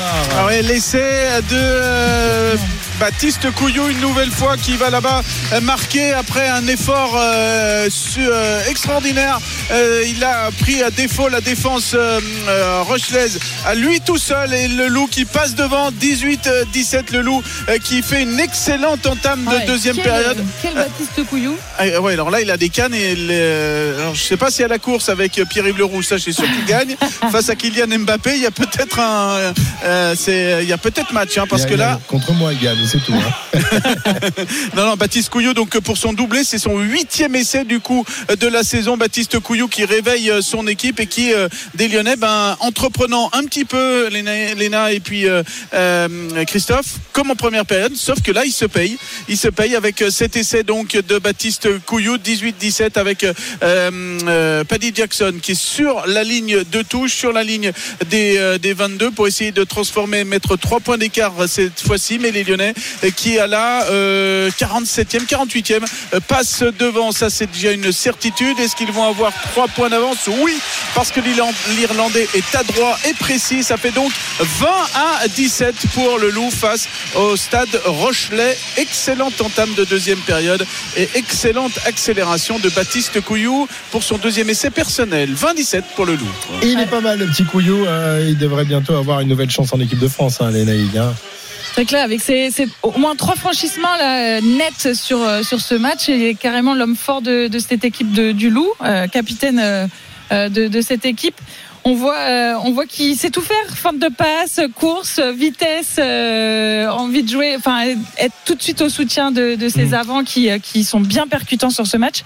Euh, évidemment, on, on le souhaite. Est-ce que, le loup est encore un. un- un- est-ce qu'il ne doit pas changer d'équipe peut-être pour changer de, de stature et pour espérer justement attirer l'œil des sélectionneurs en étant dans une plus grosse équipe qui jouerait les, les, les, les- les meilleurs rôles, même si le, le loup a joué quand même euh, les, les- les premiers rôles pendant quelques saisons. Mais Enfin, là, ils Là sont- tu, là, tu parles de, de recrutement dans, dans l'équipe, de joueurs Non, non, Non euh, pour, pour Couillou, est-ce qu'il n'est pas temps pour lui euh, Ah. de, de- de partir euh, euh, dans un club Je pense que le loup a vraiment envie de le garder Ah oui, parce que pour le coup, c'est un vrai leader, capitaine, plus, excellent, vrai excellent vrai, vrai de joueur. Euh, évidemment, je pense qu'ils ils ont envie de le, de le garder. Et on, on voit qu'aujourd'hui, euh, il, le, il le montre hein, sur ce match. Il n'y a, rien à voir. Il, est, il, est- il sort du lot. Ouais. Mais euh, voilà, et peut-être qu'il y a aussi euh, voilà un, déficit dans, l'équipe sur le collectif parce qu'on voit que c'est quand même assez euh, des initiatives euh, individuelles, personnelles et qu'il y a un manque de précision et, surtout d'indiscipline aussi dans, dans ce match de la part des, des Lyonnais. En deuxième période, là pour l'instant, il n'y a qu'une seule équipe sur le terrain Ouais, avec ouais, des franchissements avec Semi Radradra derrière euh, qui va euh, retrouver euh, Monty Johan. Finalement, le- ce- tout ce beau monde va être arrêté, mais on va encore progresser pour les Lyonnais qui mènent 20 à 17, qu'on va renverser la vapeur dans cette entame de deuxième période. On rappelle qu'ils étaient menés 17 euh, à 10. Une défense de La Rochelle avec un avantage pour non le ballon est gratté par les Rochelais qui vont pouvoir se dégager mais ils sont vraiment dans le dur les Maritimes pour le moment dans cette entame de deuxième période alors qu'ils avaient été euh, froids réalistes et efficaces en première période pour mener largement et euh, basculer à la pause de 17 à 10 mais alors là il n'y a plus grand monde pour essayer de sauver la maison rochelaise. Peut-être Teddy Thomas qui va récupérer euh, ce ballon après une percée tentative de percée d'Alfred Parisien. Le ballon est récupéré par La Rochelle. La Rochelle qui va essayer de faire un, un deuxième temps de jeu avec euh, Kuntelia qui vient de, de rentrer parce qu'on a changé les, premières lignes de, part et d'autre. Et à noter que du côté de, de Lyon Romain Taoufi Fenua est rentré euh, avec euh, son frère d'ailleurs qui lui était titulaire. Donc pour l'instant les deux frères Tao sont sur la pelouse synthétique ici du Matmut Gerland. Et pour l'instant tout va bien pour le loup qui avance dans toutes les actions et qui est même en avant sur euh, en avance au niveau du tableau d'affichage 20 à 17 à la 51e Merci Edouard. Euh, quoi les Naïgs tu, tu posais une question? Non? Oui, je, je me posais la question euh, de la casse blessure de Dumortier. Ethan Dumortier. Oui. Euh, alors lui Qu'est-ce qu'il a Pourquoi il n'est pas là Eh ben, il y a beaucoup de blessés, beaucoup d'ischio, euh, un problème de préparation physique. Alors, j'ai pas le détail pour lui, mais c'est vrai qu'il fait partie des 15 joueurs euh, qui sont Ah, blessés. Davis, Bamba, Gérassi, Lambé, Ouais. Pacheco, que Sakinadze, Cretin, Oui, parce Tofua, fait, Ouais. Doussin et Dumortier. Parce que l'effectif du loup, quand même, euh, Ouais. c'est quand même quelque chose. Ils sont pas à leur place, là, euh, Non, à la mais- 12e place du, du top Exactement. 14, tout comme Montpellier n'est pas à, la, à sa place non plus euh, en étant lanterne rouge. Quand tu Alors, vois y a un, il y a un les vrai effectifs problème. des deux clubs. euh, Il y a un vrai problème de préparation physique qui a été ciblé. Et d'ailleurs, euh, Ah. c'est euh, Yann Roubert qui m'en parlait hier. Pour l'année prochaine, on va changer le- le- le- la préparation physique. Exit Pierre Lassu, qui était arrivé avec Xavier Garbajosa. Et donc, visiblement, c'est à ce niveau-là, les, les- les premières études internes, on va dire, ont montré que ben, la préparation physique a été euh, mal Mal faite, mal gérée. Et euh, alors, il y a des traumatismes, ça, c'est pas la préparation physique, des, des, des Ça, c'est le accidents. rugby. Voilà, c'est le rugby. Et, mais il y a aussi euh, voilà, des petits ischios par-ci, euh, des, des mauvais retours euh, par-là. Et au final, euh, vous imaginez le, le- le nombre de, de joueurs blessés. Et encore aujourd'hui, il y en a qui reviennent, mais, euh, mais ça fait quand même une sacrée liste, toute la liste que je vous ai, que je vous ai donnée. Et puis c'est un groupe qui a quand même fait jouer 53 joueurs là depuis le début de, de l'année. Ça fait quand même aussi beaucoup de, de roulement dans, dans l'équipe. Donc difficile aujourd'hui aussi de ouais, d'avoir de la D'avoir de la régularité. fraîcheur. hein. Mm, Ouais. et d'avoir de la fraîcheur. Et souvent, on est obligé de, de lancer des, des jeunes qui sont euh, ben, pas encore euh, forcément au niveau, et notamment au niveau euh, physique. 20-17 pour le Loup à la 53e minute. Donc pour l'instant, le Loup renversant, puisqu'ils étaient menés, les Lyonnais, et maintenant ce sont eux qui mènent à la Merci, 53e. Si, Edouard. On va remercier également Pierre-Yves. On va le laisser régler ses petits problèmes de, de liaison et on te retrouvera tout à l'heure pour le coup d'envoi de ce match entre Nantes et le Paris Saint-Germain. C'est à quelle heure cette histoire-là, monsieur Leroux? Eh bien, écoute, euh, ça sera à 21h précise. On rappelle juste que c'est la 22e journée et que euh, seul Nice a réussi à battre le Paris Eh, Saint-Germain. ça, faut le rappeler. Tu as raison ça. de le rappeler. Tu as raison. Tu as raison de rappeler ce genre de choses. Il faut le dire. Merci Pierre-Yves. On te retrouve euh, tout à l'heure. À tout à l'heure. Donc à 21h pour le coup d'envoi de ce match entre Nantes et le Paris Saint-Germain et peut-être la dernière visite à la Beaujoire euh, de Kylian Mbappé. Peut-être reviendra-t-il sous les couleurs d'un d'un club européen dans une dans un quart de finale de Ligue des Champions face au FC Nantes. On peut toujours rêver, mon pilot. 16h11 sur RMC. Saint-Etienne est en train de faire la bonne affaire de la journée de Ligue 2. Les Stéphanois qui mènent 2 à 0 sur la pelouse d'Angers. Xavier Grimaud, le jeu a repris depuis Ouais. 10 minutes. Ouais, ça reparti, c'est reparti depuis 9 minutes exactement. Toujours 2-0 pour euh, les Verts, effectivement, en fin de première période. Euh, un gros coup de chaud sur le but angevin et un doublé pour euh, Irvine Cardona, 42e. 44e, deux jolis buts, le premier dans le, dans le déplacement et dans la finition et le deuxième une superbe tête avec euh, beaucoup de puissance. Euh, C'est deux premiers buts hein, euh, sous les couleurs stéphanoises, lui qui est arrivé au mercato d'hiver. Et il n'y a pas de réaction angevine. hein. Il y a eu un changement à la pause avec la sortie de Joseph Lopi, le milieu défensif remplacé par Esteban Lepol, l'attaquant arrivé au mercato, l'ancien d'Épinal en, en national. Et ben non, la seule occasion qu'on a vue, elle est stéphanoise, elle était belle, dangereuse avec Mathieu Cafaro, double passeur ce soir pour les buts de, Cardona, car piqué dans la surface de réparation intérieure. Était en très bonne position. La frappe, elle a de la puissance, mais à manquer d'angle, elle est captée par Yaya Fofana. Pour l'instant, c'est un SCO un peu méconnaissable. hein. Le SCO euh, que l'on voit normalement à Raymond Coppa, il est totalement méconnaissable. 2-0 pour les Verts à la 55e. Et il faudra évidemment suivre le résultat d'Auxerre ce soir qui jouera à 19h à Annecy. Annecy qui va, qui va mal, qui est 18e et donc en position de relégable. Si euh, euh, Auxerre s'impose, eh bien Auxerre pourrait faire un, trou en tête euh, du, championnat et les Angevins, voire euh, derrière, regarder désormais dans leur rétroviseur avec Grenoble et, Laval qui pourraient revenir à 3 points en cas de victoire ce soir. Et puis Saint-Etienne également qui en cas de victoire reviendra à 38 points, soit à 8 points quand même hein, de danger. Mais enfin les Stéphanois sont vraiment dans une belle phase en ce moment. 16h13 euh, sur RMC. On va s'intéresser au match qui va opposer euh, Lille tout à l'heure. Lille au Havre. Euh, Jean Baumel nous rejoindra tout à l'heure. On va, on va parier tout de suite sur ce match. Winamax, le plus important, c'est de gagner. C'est le moment de parier sur RMC avec Winamax. Avec l'ami Johan, Johan Bredov. Salut Johan. Salut Christophe, salut à tous. Match à suivre donc à partir de 17h sur RMC après la victoire de Lyon hier soir euh, face à Nice. Deuxième rencontre donc de cette, de cette journée avec des, des Lillois qui sont plutôt pas mal en ce moment. hein. Ouais, ils sont plutôt pas mal euh, les Lillois, même s'il y a eu cette défaite euh, sur la pelouse du, du Paris Saint-Germain 3 buts à 1, mais avant c'était une victoire face à Clermont 4-0, à nul à Montpellier 0-0 et logiquement les Lillois sont favoris de cette rencontre 1,46 la victoire de Lille, 4,20 le match nul, 7,50 la victoire du Havre, Lille en plus à domicile, Euh, Lille 5 de Ligue 1 qui euh, reste sur euh, 10 matchs sans défaite hein, à domicile. Euh, attention quand même aux Havrais qui sont capables de, faire des coups même à l'extérieur. On se rappelle du nul euh, à Monaco, mais euh, j'irai quand même sur la victoire lilloise, un 46. Après, on peut s'amuser pour essayer de faire gonfler cette cote. Euh, le but de Jonathan David côté à 2,35. Si on le rajoute à la victoire du LOSC, c'est 2,50. Celui qui a marqué 8 buts cette saison. Sinon, je vous propose, moi, le, le 1-0, le 2-0 ou le 2 buts 1 pour Lille. Et ça, c'est coté à 2,20. Voilà mes, mes conseils pour cette rencontre entre Lille et Le Havre. Eh ben, ce sont de bons conseils que nous allons Merci, suivre, mon petit Johan. Merci beaucoup. Winamax, le plus important, c'est de gagner. C'est le moment de parier sur RMC avec Winamax. Les jeux d'argent et de hasard peuvent être dangereux. Perte d'argent, conflits familiaux, addiction. Retrouvez nos conseils sur joueurs-info-service.fr et au 09 74 75 13 13. Appel non surtaxé. Et il remonte euh, des, des, ah, des sous-sols du stade avec les, les feuilles toutes chaudes, juste imprimées, les feuilles de compo de ce match entre Lille et Le Havre. C'est l'ami Jean Baumel. C'est bien de, de descendre les cinq étages à pied. Ça fait des, ça fait des jambes, hein, mon Gibaud.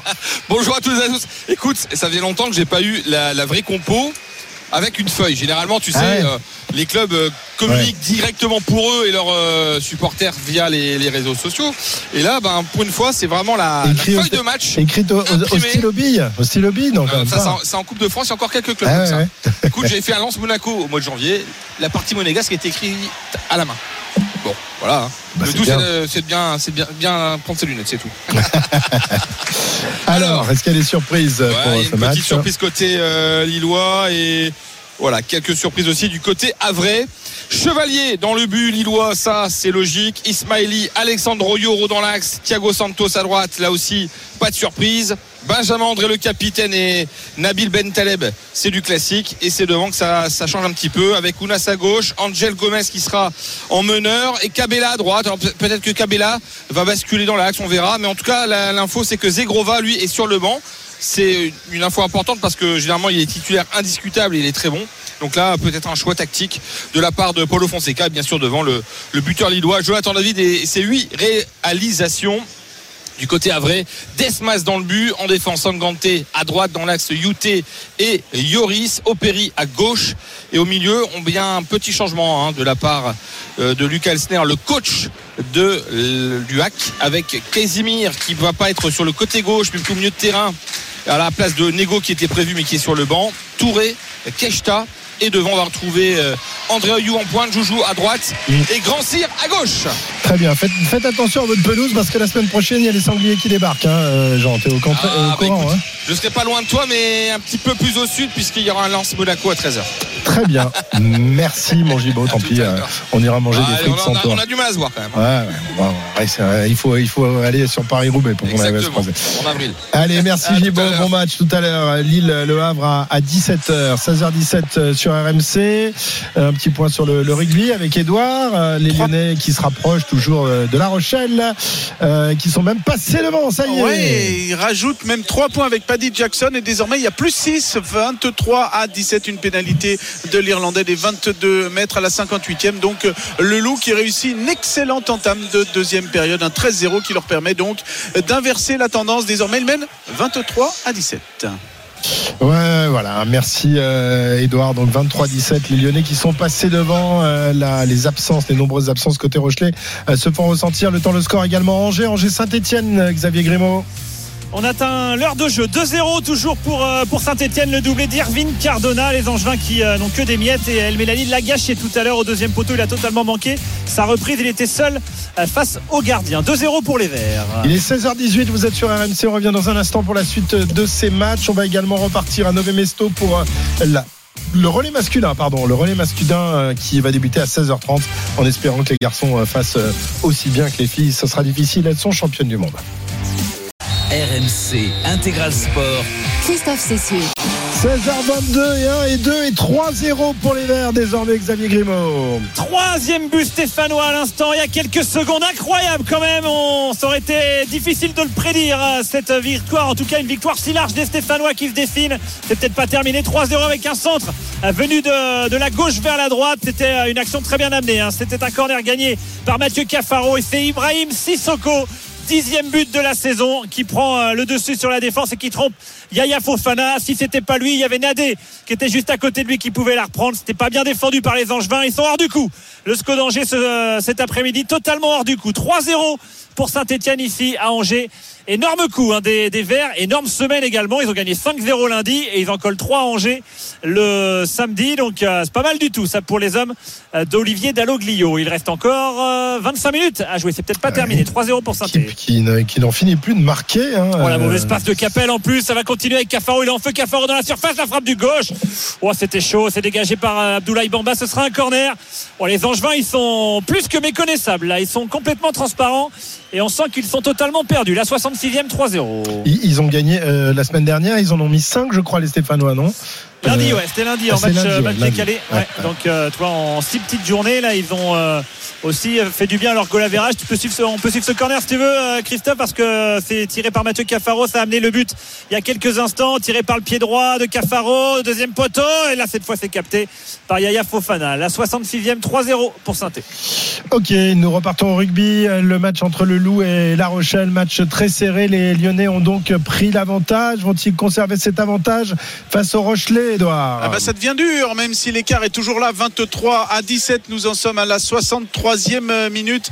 Mais les Rochelais euh, multiplient un petit peu les, temps forts et les temps forts et longs. Et on a même vu tout à l'heure, on était à deux doigts d'un essai, mais euh, euh, Thomas Bergeon a laissé échapper le, ballon vraiment au dernier moment, alors qu'il était en train de se retourner pour marquer l'essai. Et si bien que sur le coup, ça a été considéré comme un comme un en avant. Et donc les Lyonnais ont pu se euh, dégager, mais on était vraiment pas très loin d'un essai euh, des euh, Rochelais. Les Lyonnais qui ont un petit coup de moins bien là, alors qu'ils avaient été excellents sur cette entame de deuxième période. On rappelle un 13-0 euh, depuis la 40e, donc euh, 13-0 en 23 minutes. Mais là, pour le moment, ça commence à être un petit peu difficile, alors que notamment Paddy Jackson et Baptiste Couillou sont sortis. On a vu l'entrée de Martin Pagerello, et puis c'est pas parce qu'il est italien qu'on va appeler ça Martine.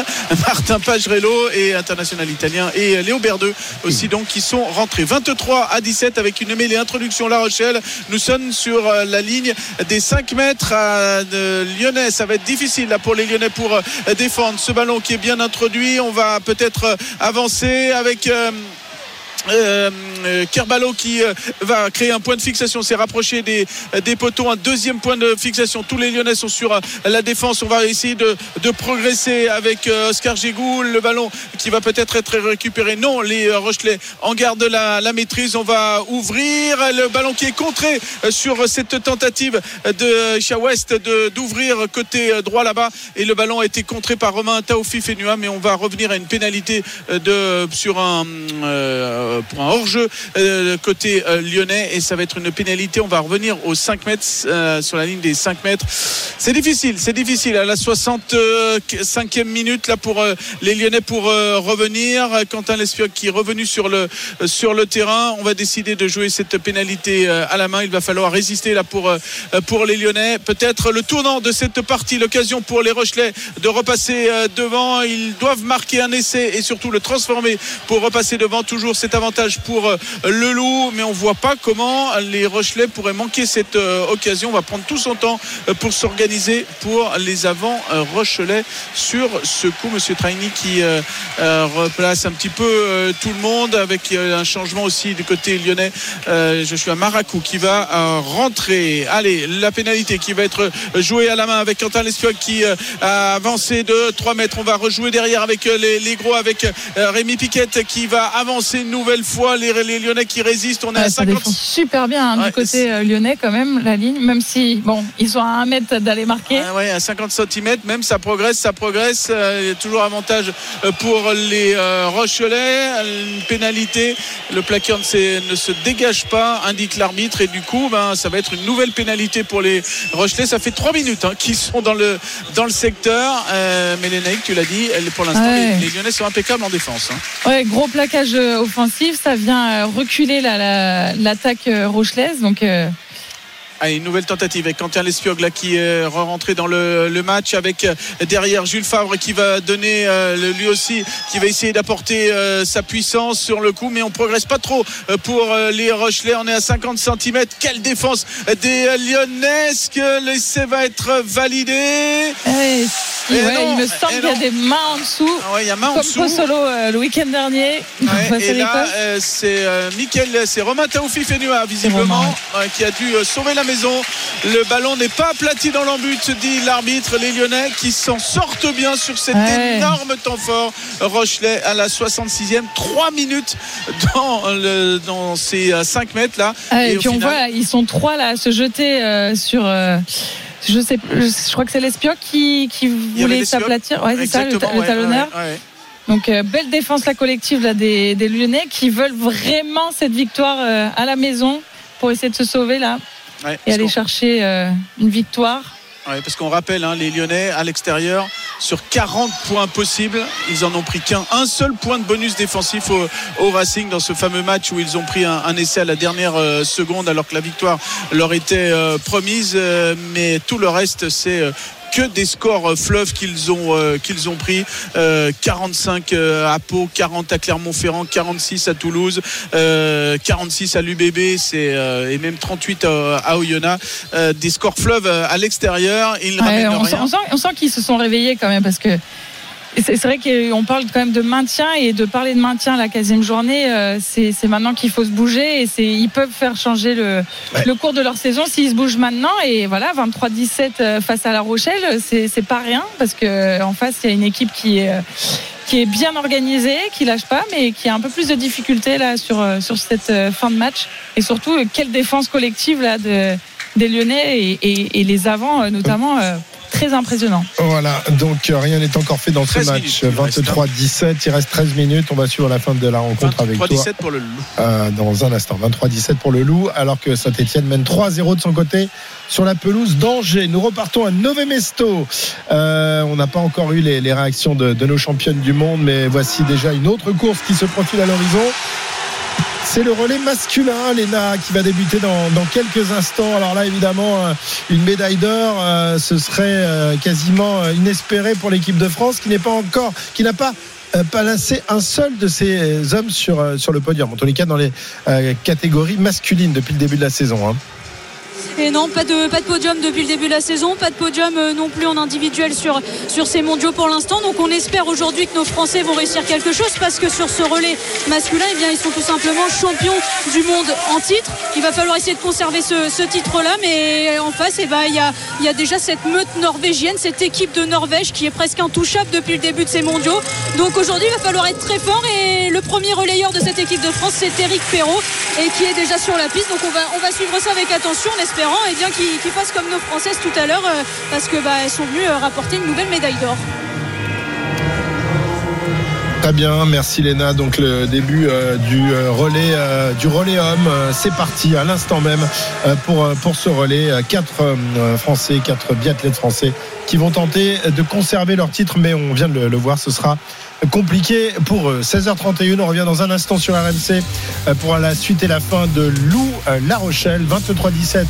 Euh, Toujours en faveur des, des Lyonnais. Saint-Etienne mène 3-0 face à Angers et donc le relais masculin au championnat du monde de biathlon. À tout de suite. RMC Intégral Sport. Christophe Cessieux. 16h34, nous sommes euh, dans le money time de cette rencontre entre Lyon et La Rochelle. Il reste quelques secondes, quelques minutes à peine à jouer. Pour l'instant, Lyon tient le bon bout, Edouard. Ah ouais, il reste 9 minutes. Lyon est devant, 23 à 17. Il va falloir, euh, pour que La Rochelle repasse devant, il va falloir un essai euh, transformé. Pour l'instant, eh bien, les Lyonnais ont mis les barbelés, une défense euh, finalement je n'ai pas beaucoup vu cette année. Peut-être un petit peu à Gerland, euh, mais rarement euh, à l'extérieur. Des, Lyonnais transfigurés à ce niveau-là, euh, les Naïgs et Christophe, parce que sûrement ce match, c'est le match charnière peut-être de la, saison avant le match face à Oyonnax la semaine prochaine. Et quand je vous parlais de ces statistiques faméliques à l'extérieur, il faut vraiment, vraiment mettre des points à la maison. Et pour l'instant, eh bien, les 4 points de la, victoire qui sont là 23-17, mais ça va être dur jusqu'à la fin. Il reste 8 minutes et pour le moment, donc Lyon est devant de 6 points, 23-17. 6 points d'avance pour, euh, pour les Lyonnais face à La Rochelle. Euh, On le disait tout à l'heure aussi, euh, les Naïgs. hein, La Rochelle, euh, une nouvelle défaite. Bon, tu es à l'extérieur, mais euh, on sait qu'ils ont des, des points à rattraper et des victoires à l'extérieur. On sait qu'ils ont l'ambition des, clubs qui, qui, ont, qui connaissent les, les phases finales et que c'est sûr qu'on n'attend pas euh, le La Rochelle à, à ce classement-là. Hein. Euh, Aujourd'hui huitième, c'est un petit peu loin du, du compte. Mais bon, euh, le championnat n'est pas fini, on est qu'à la s'échappe, 15e journée. Tchatchaptic, oula, qui s'échappe euh, avec Semir Adrada derrière. Les Lyonnais qui vont peut-être marquer l'essai. Euh, non, finalement, cette essai, euh, il y a une faute euh, en avant. Il y a un en avant juste avant. Mais alors, cette action, elle part des 22 mètres euh, lyonnais où il y avait une touche pour les Rochelais, une touche récupérée euh, par euh, les Lyonnais. On voit Monty Johan euh, qui récupère le ballon, qui va lui seul faire 2, 3, 4 Ouais. franchissements. Et au final, euh, bien, on en reste Edouard. à 23-17. Euh, très bien, nous allons partir pour Nové Mesto, euh, le relais masculin. Quatre euh, biathlètes français qui vont tenter de décrocher enfin un podium. Euh, la séance, la première séance de tir pour le premier tireur français euh, approche, Léna Marjac. Ouais, eh ben, il, il est sur le, sur le pas de tir et il y a déjà deux balles de pioche pour euh, Eric Perrault. Il va Oh. falloir mettre la, la dernière, sinon, et sinon ça va être un tour de pénalité. Et donc là, il n'a pas le droit à l'erreur. Eric Perrault, sinon c'est un anneau de pénalité. C'est bon, il la met dedans, il repart. Mais par contre, eh bien, il est euh, dans le peloton du milieu, on va dire, parce que pour il a pris un petit peu de retard, lui qui était dans, qui était à quelques secondes seulement du, du trio de tête, qui est donc euh, euh, l'Allemagne, la Suède et donc la République tchèque pour l'instant, et les, et les Norvégiens qui sont que 9e, eux aussi ont eu euh, une balle de pioche, donc il va falloir, euh, il va falloir faire attention. Mais Eric Perrault ressort 16e, 22 secondes euh, de la tête de course. Donc les Allemands, euh, pour l'instant, ça va être un petit peu compliqué. Il va falloir être bon sur les skis pour les Français. Ouais, bon sur les skis, euh, d'autant qu'il y aura encore trois, trois tireurs et on sait qu'en ce moment, euh, bah, ça tire pas très bien euh, du côté euh, et de Jacquelin et de Fillon-Maillet. Euh, on, on Alors, comprend pas. Fillon On- Maillet quand même qui a été assez Ouais, bon sur quand euh, il, le relais alors quand simple. il court avec les, les filles, il est au top. hein. Mais avec Ouais, les alors quand, il est quand il en, quand il est en relais, il est, il est plutôt bon. C'est en individuel où c'est compliqué. On espère donc aujourd'hui que Quentin Fillon-Maillet n'aura pas de problème au tir pour euh, bah, remettre les Français sur la bonne route.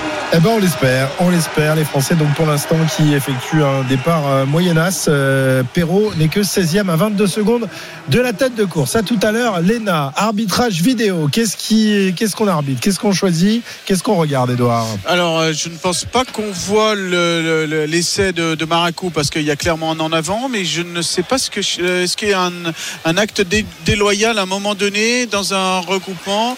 Ah oui, Euh, oui, oui. Pliage un Numéro peu à 7. l'épaule, un peu ouais. du- Ouais, du 7. Non, c'est ça ouais, Allen. Parce que clairement, il y a Ouais, série pour moi, c'est le, le coup de bras, le coup d'épaule euh, sur euh, Radradra, non un peu gratuit. Ouais. Non, De... Ouais, c'est Non. assez. Ah ouais, ou alors en avant. Un en avant, est-ce qu'il y a un en avant de, de Semir Adradra euh, ce qui s'amène le- l'essai de Maracou? Est-ce que c'est un geste euh, sur. euh, Je sais pas, on regarde plein de trucs différents, donc on sait pas trop Ouais, euh, où, est, actions. où est la faute là. Ouais, on ne sait pas trop où est la faute, mais pour l'instant, toujours 23-17 pour euh, le loup. Le, le chronomètre est arrêté Moi, je à la pensais que c'était le- 73e minute. Euh, c'est une faute Bon, au bref. sol sur Semir Adradra. Euh, que dit euh, Monsieur Traini? Alors, qu'est-ce Ah, qu'il On va voir. Qu'est-ce qu'il dit, monsieur Traini Qu'est-ce qu'il va nous dire? Euh, Geste Il va d'anti-jeu. sortir son carton jaune. Carton jaune à Rochelet. Et donc, euh, est-ce que l'essai derrière va être validé ou pas Euh, cas, qui donc, ah, donc, euh, les- sort pendant 10 minutes. les Rochelais donc ils vont terminer parce qu'il reste 8 minutes ils vont terminer à 14 contre 15 et donc l'essai ne va pas être euh, validé mais il va y avoir une pénalité pour les Lyonnais et Paddy Jackson euh, qui est re-rentré va euh, tenter la pénale touche Euh, voilà 23-17 pour les euh, Lyonnais à la 73e minute et des Rochelais qui vont terminer à, à 14 pour l'instant ça sent bon les 4 points de la victoire pour euh, les hommes de Fabien Gégène Bacher Et ça sent bon les 3 points de la victoire pour la Saint-Etienne. Xavier Grimaud face à Angers. Ouais, les trois points. Attends, il y a ils peut-être sont- un essai, un nouvel essai pour Lyon, non Non, Edouard, l'essai, non, non, Et il je est- crois qu'il y a touche. Il y a touche, il y a touche, mais en tout cas, il y a faute au départ. Et en tout cas, l'arbitre avait levé son drapeau. euh, Ils ont joué le- vite, hein, les le Lyonnais. coup, Ils ont surpris tout le monde là. Thibaut Regard, il avait mis le pied en touche et la pénalité pour les Lyonnais à suivre. Alors, Xavier, où en est-on Ouais, dans ce la match 82e, ouais, toujours 3-0 hein, pour euh, l'AS Saint-Etienne. Effectivement, les trois points ils sont déjà dans la poche. Là, il faudrait euh, une catastrophe. On va quand même suivre les Angevins à l'attaque avec Ibrahim Nian qui est entré dans, il y a quelques minutes. Nian le retrait. Qu'est-ce que c'est mal fait pour Esteban Le Paul et c'est euh, bien sorti par les Verts, mais surtout.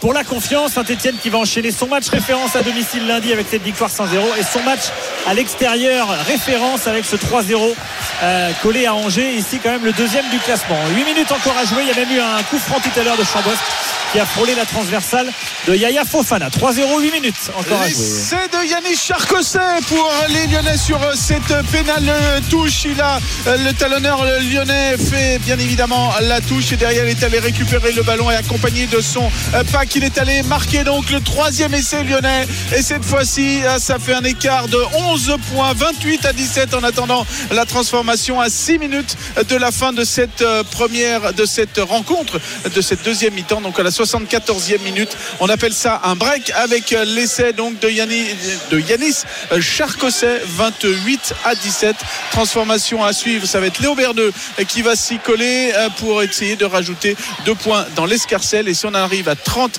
à 17 et ben les Lyonnais auront infligé un 20-0 en deuxième période Ouais, magnifique, là, de euh, de- aux Lyonnais Magnifique de la part des Lyonnais et là pour le coup euh, plutôt bon sur la, sur la conquête, assez réactif, la touche à 5, bien capté, derrière euh, Maul bien, bien construit, ça vient euh, sans difficulté aplatir dans, dans l'embut, donc euh, belle efficacité là de, de l'équipe de Lyon. Ouais, les, les Rochelais qu'on reconnaît plus en revanche. hein. Ils avaient euh, dominé euh, la première partie du, du match et là, bah, ils sont aux abonnés absents avec une belle équipe lyonnaise qui est revenue dans, dans, dans le coup.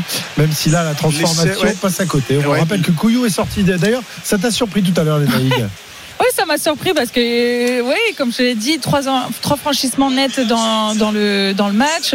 On sent que là, il est euh, sur les nerfs, sur le, bord de, touche. Je trouvais pas fatigué pour le sortir à la 60e minute. Peut-être encore le, faire jouer, même voir le faire jouer toute la fin du match parce qu'il est, il est, quand même hyper dynamique dans, le jeu des Lyonnais. Donc, ouais, très surprise. Et c'est Miradradra qui récupère un ballon, il va franchir la ligne médiane, le ballon dans une main, c'est énorme. Euh, Ce qu'il fait derrière, il a l'appui avec euh, super, Romain Taofi le fait soutien, du 1, ouais. mais il va y avoir un en avant. Ah, il va y avoir un en avant. Dommage, ouais. Voilà, c'est Miradrada qui euh, cet après-midi fait un énorme match, peut-être le, bah, le premier joueur. Ouais. Ah, sacré joueur quand il. euh, mais on arrive quand même qu'au mois de février, le public lyonnais, 18 000, près de 19 000 personnes qui enfin admirent Semi mais il a fallu attendre le mois de février, 76e Ah, minute de jeu, il y a eu la révolte, 28-17. là. Allez, 16h42, on repart à Nové Mesto pour la deuxième séance de, de tir, alors que Perrault s'est rapproché de la tête de course malgré une euh, première séance de, de tir un peu ratée, euh, Léna. Oui, euh, tir, tir couché, oui, il, y a eu, il a eu trois balles de pioche. Là, attention, parce que sur euh, ce deuxième tir euh, debout, il a déjà loupé euh, deux, bah, deux cibles loupées. Donc, il y a alors deux balles de pioche ça. cette fois. Il va falloir encore éviter d'aller sur euh, la note pénalité. Tandis que, eh bien, ce sont les, les Tchèques qui repartent euh, en tête après euh, ce deuxième euh, tir debout. Et attention, Eric Perrault qui, pour euh, l'instant. les- pour les Norvégiens aussi, hein, de, de Et, pioche pour les deux- Norvégiens. ouais. Et oui, il y en avait déjà eu une au, au premier, au premier tir. Et Eric Perrault va donc faire un, un anneau de Oh pénalité, là un tour de là pénalité. Euh, relais compliqué là pour l'instant pour euh, les Français. On espère que Fabien Claude qui va prendre le relais juste après va, va réussir un petit peu mieux au, au tir. Alors il y a un peu de vent, mais c'est les mêmes conditions que les, que les femmes tout à l'heure. Donc euh, bon, à voir. Pour l'instant, ça, ça part assez mal. Et donc on a l'Allemagne, les Tchèques pour l'instant qui sont, euh, qui sont en tête. Et Eric Perrault qui va bientôt sortir de cet Perrault qui avait été l'une de- des rares satisfactions masculines de, de ces championnats du monde. hein. Il était passé pas loin du, du podium en, en début de, de compétition, mais là aujourd'hui son tir était vraiment pas réglé. hein. Oui, bah oui, parce qu'il commence parfaitement ses mondiaux déjà avec ce, ce titre sur le, le relais mixte. hein, c'était la semaine dernière. Ensuite, il fait une quatrième place sur le sprint. On, c'était, euh, c'était les belles attentes qu'on pouvait avoir euh, sur- derrière lui. Mais finalement, bah écoutez, euh, pour l'instant, ça, ça, ça, ça ne va pas, ça ne marche pas en tout cas pour Eric Perrault qui nous parlait aussi un peu d'usure mentale. hein. Ce, ce sont ses premiers mondiaux Ouais. qu'il fait, euh, qu'il fait avec l'équipe de hein. France. Ça lui demande, bah, c'est long, ça demande beaucoup de, euh, beaucoup de- d'énergie et donc euh, il y a eu un petit peu d'usure mentale. Là, ils se sont reposés, nos Français. hein. donc on verra si euh, sur ce, ce relais après Eric Perrault, eh bien ils vont pouvoir euh, repartir de poubelle. Mais pour l'instant, Eric Perrault, donc des balles de pioche, du retard. Il est pour l'instant, eh bien, je vais vous dire en 13e 13e. position. À Voilà. 39 secondes de la Exactement. tête de course.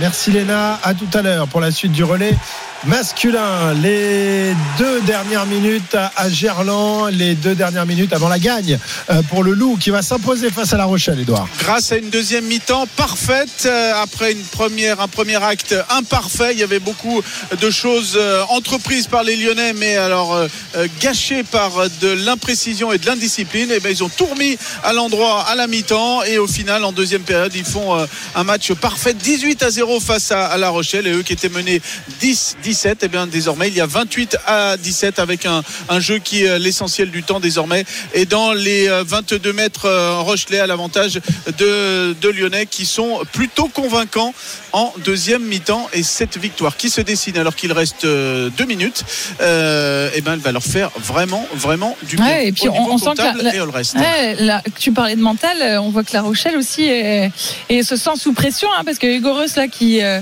qui fait en avant à, à 15 mètres de, de la ligne de, de leur en but. Euh, clairement, il y a, il y a pression là sur le, le camp Rochelet et très bonne euh, très bonne pression aussi mise par les les Lyonnais sur euh, sur La Rochelle.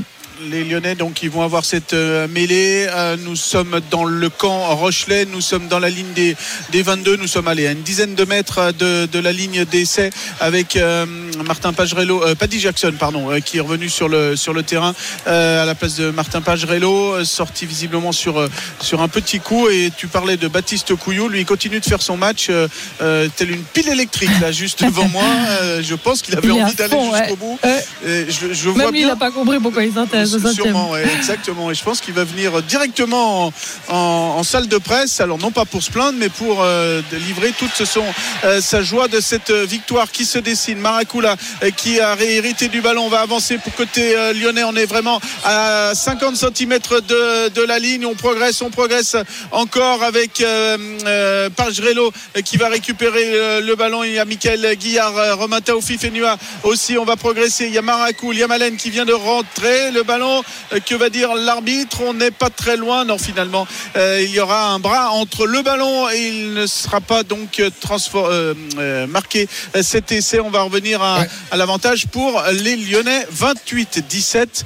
Et il reste 1 minute 10, Christophe. 1 minute 10 encore euh, au euh, chrono. Il reste combien de temps euh, du côté d'Angers, mon cher Xavier Grimaud, Angers Une Saint-Etienne minute encore dans le, dans le temps réglementaire. Euh, toujours 3-0 pour la Saint-Etienne. Le doublé de, de Cardona, le but euh, de, a donné à Jordan Lefort. L'Angevin, ça a été corrigé. Donc euh, pas de but pour, pour Sissoko. But contre son camp de Jordan Lefort. Mais voilà, il n'y a pas de réaction angevine. Ça, ça joue au petit trot. Il y a beaucoup d'imprécisions. Donc Saint-Etienne est à sa main euh, pour l'instant avec l'entrée de Nathanaël Mboukou également pour, euh, pour les Verts il y a quelques minutes. Peut-être ici Esteban Le Paul qui, euh, qui a trois Stéphanois face à lui. Il y aura une faute de Sissoko. Ça va donner un coup franc. On est à 40 mètres. Début de Gauthier Larsonneur. 30 secondes avant la fin du temps réglementaire. 3-0 pour euh, l'AS Saint-Etienne. On fait un petit point à Nové Mesto, le relais masculin. C'est pas très bien parti pour les Français. Eric Perrault, est-ce que c'est encore lui qui est sur la piste ou on a changé de, de relayeur, euh, Léna? Non, non, il est encore sur la piste. On est dans les derniers mètres avant de, donc, de passer le, le relais à, à Fabien Claude, notre deuxième relayeur français. Pour l'instant, écoutez, Eric Perrault est toujours en 9 position. Et ici, ça s'enflamme un petit peu parce que bah, sur- dans le trio de tête, il y a surtout euh, Tchèque. la République tchèque. Eh oui. Et oui, bien sûr. Et donc là, le public euh, s'enflamme encore plus que d'habitude parce qu'il donne de la voix hein, depuis le début de ces mondiaux.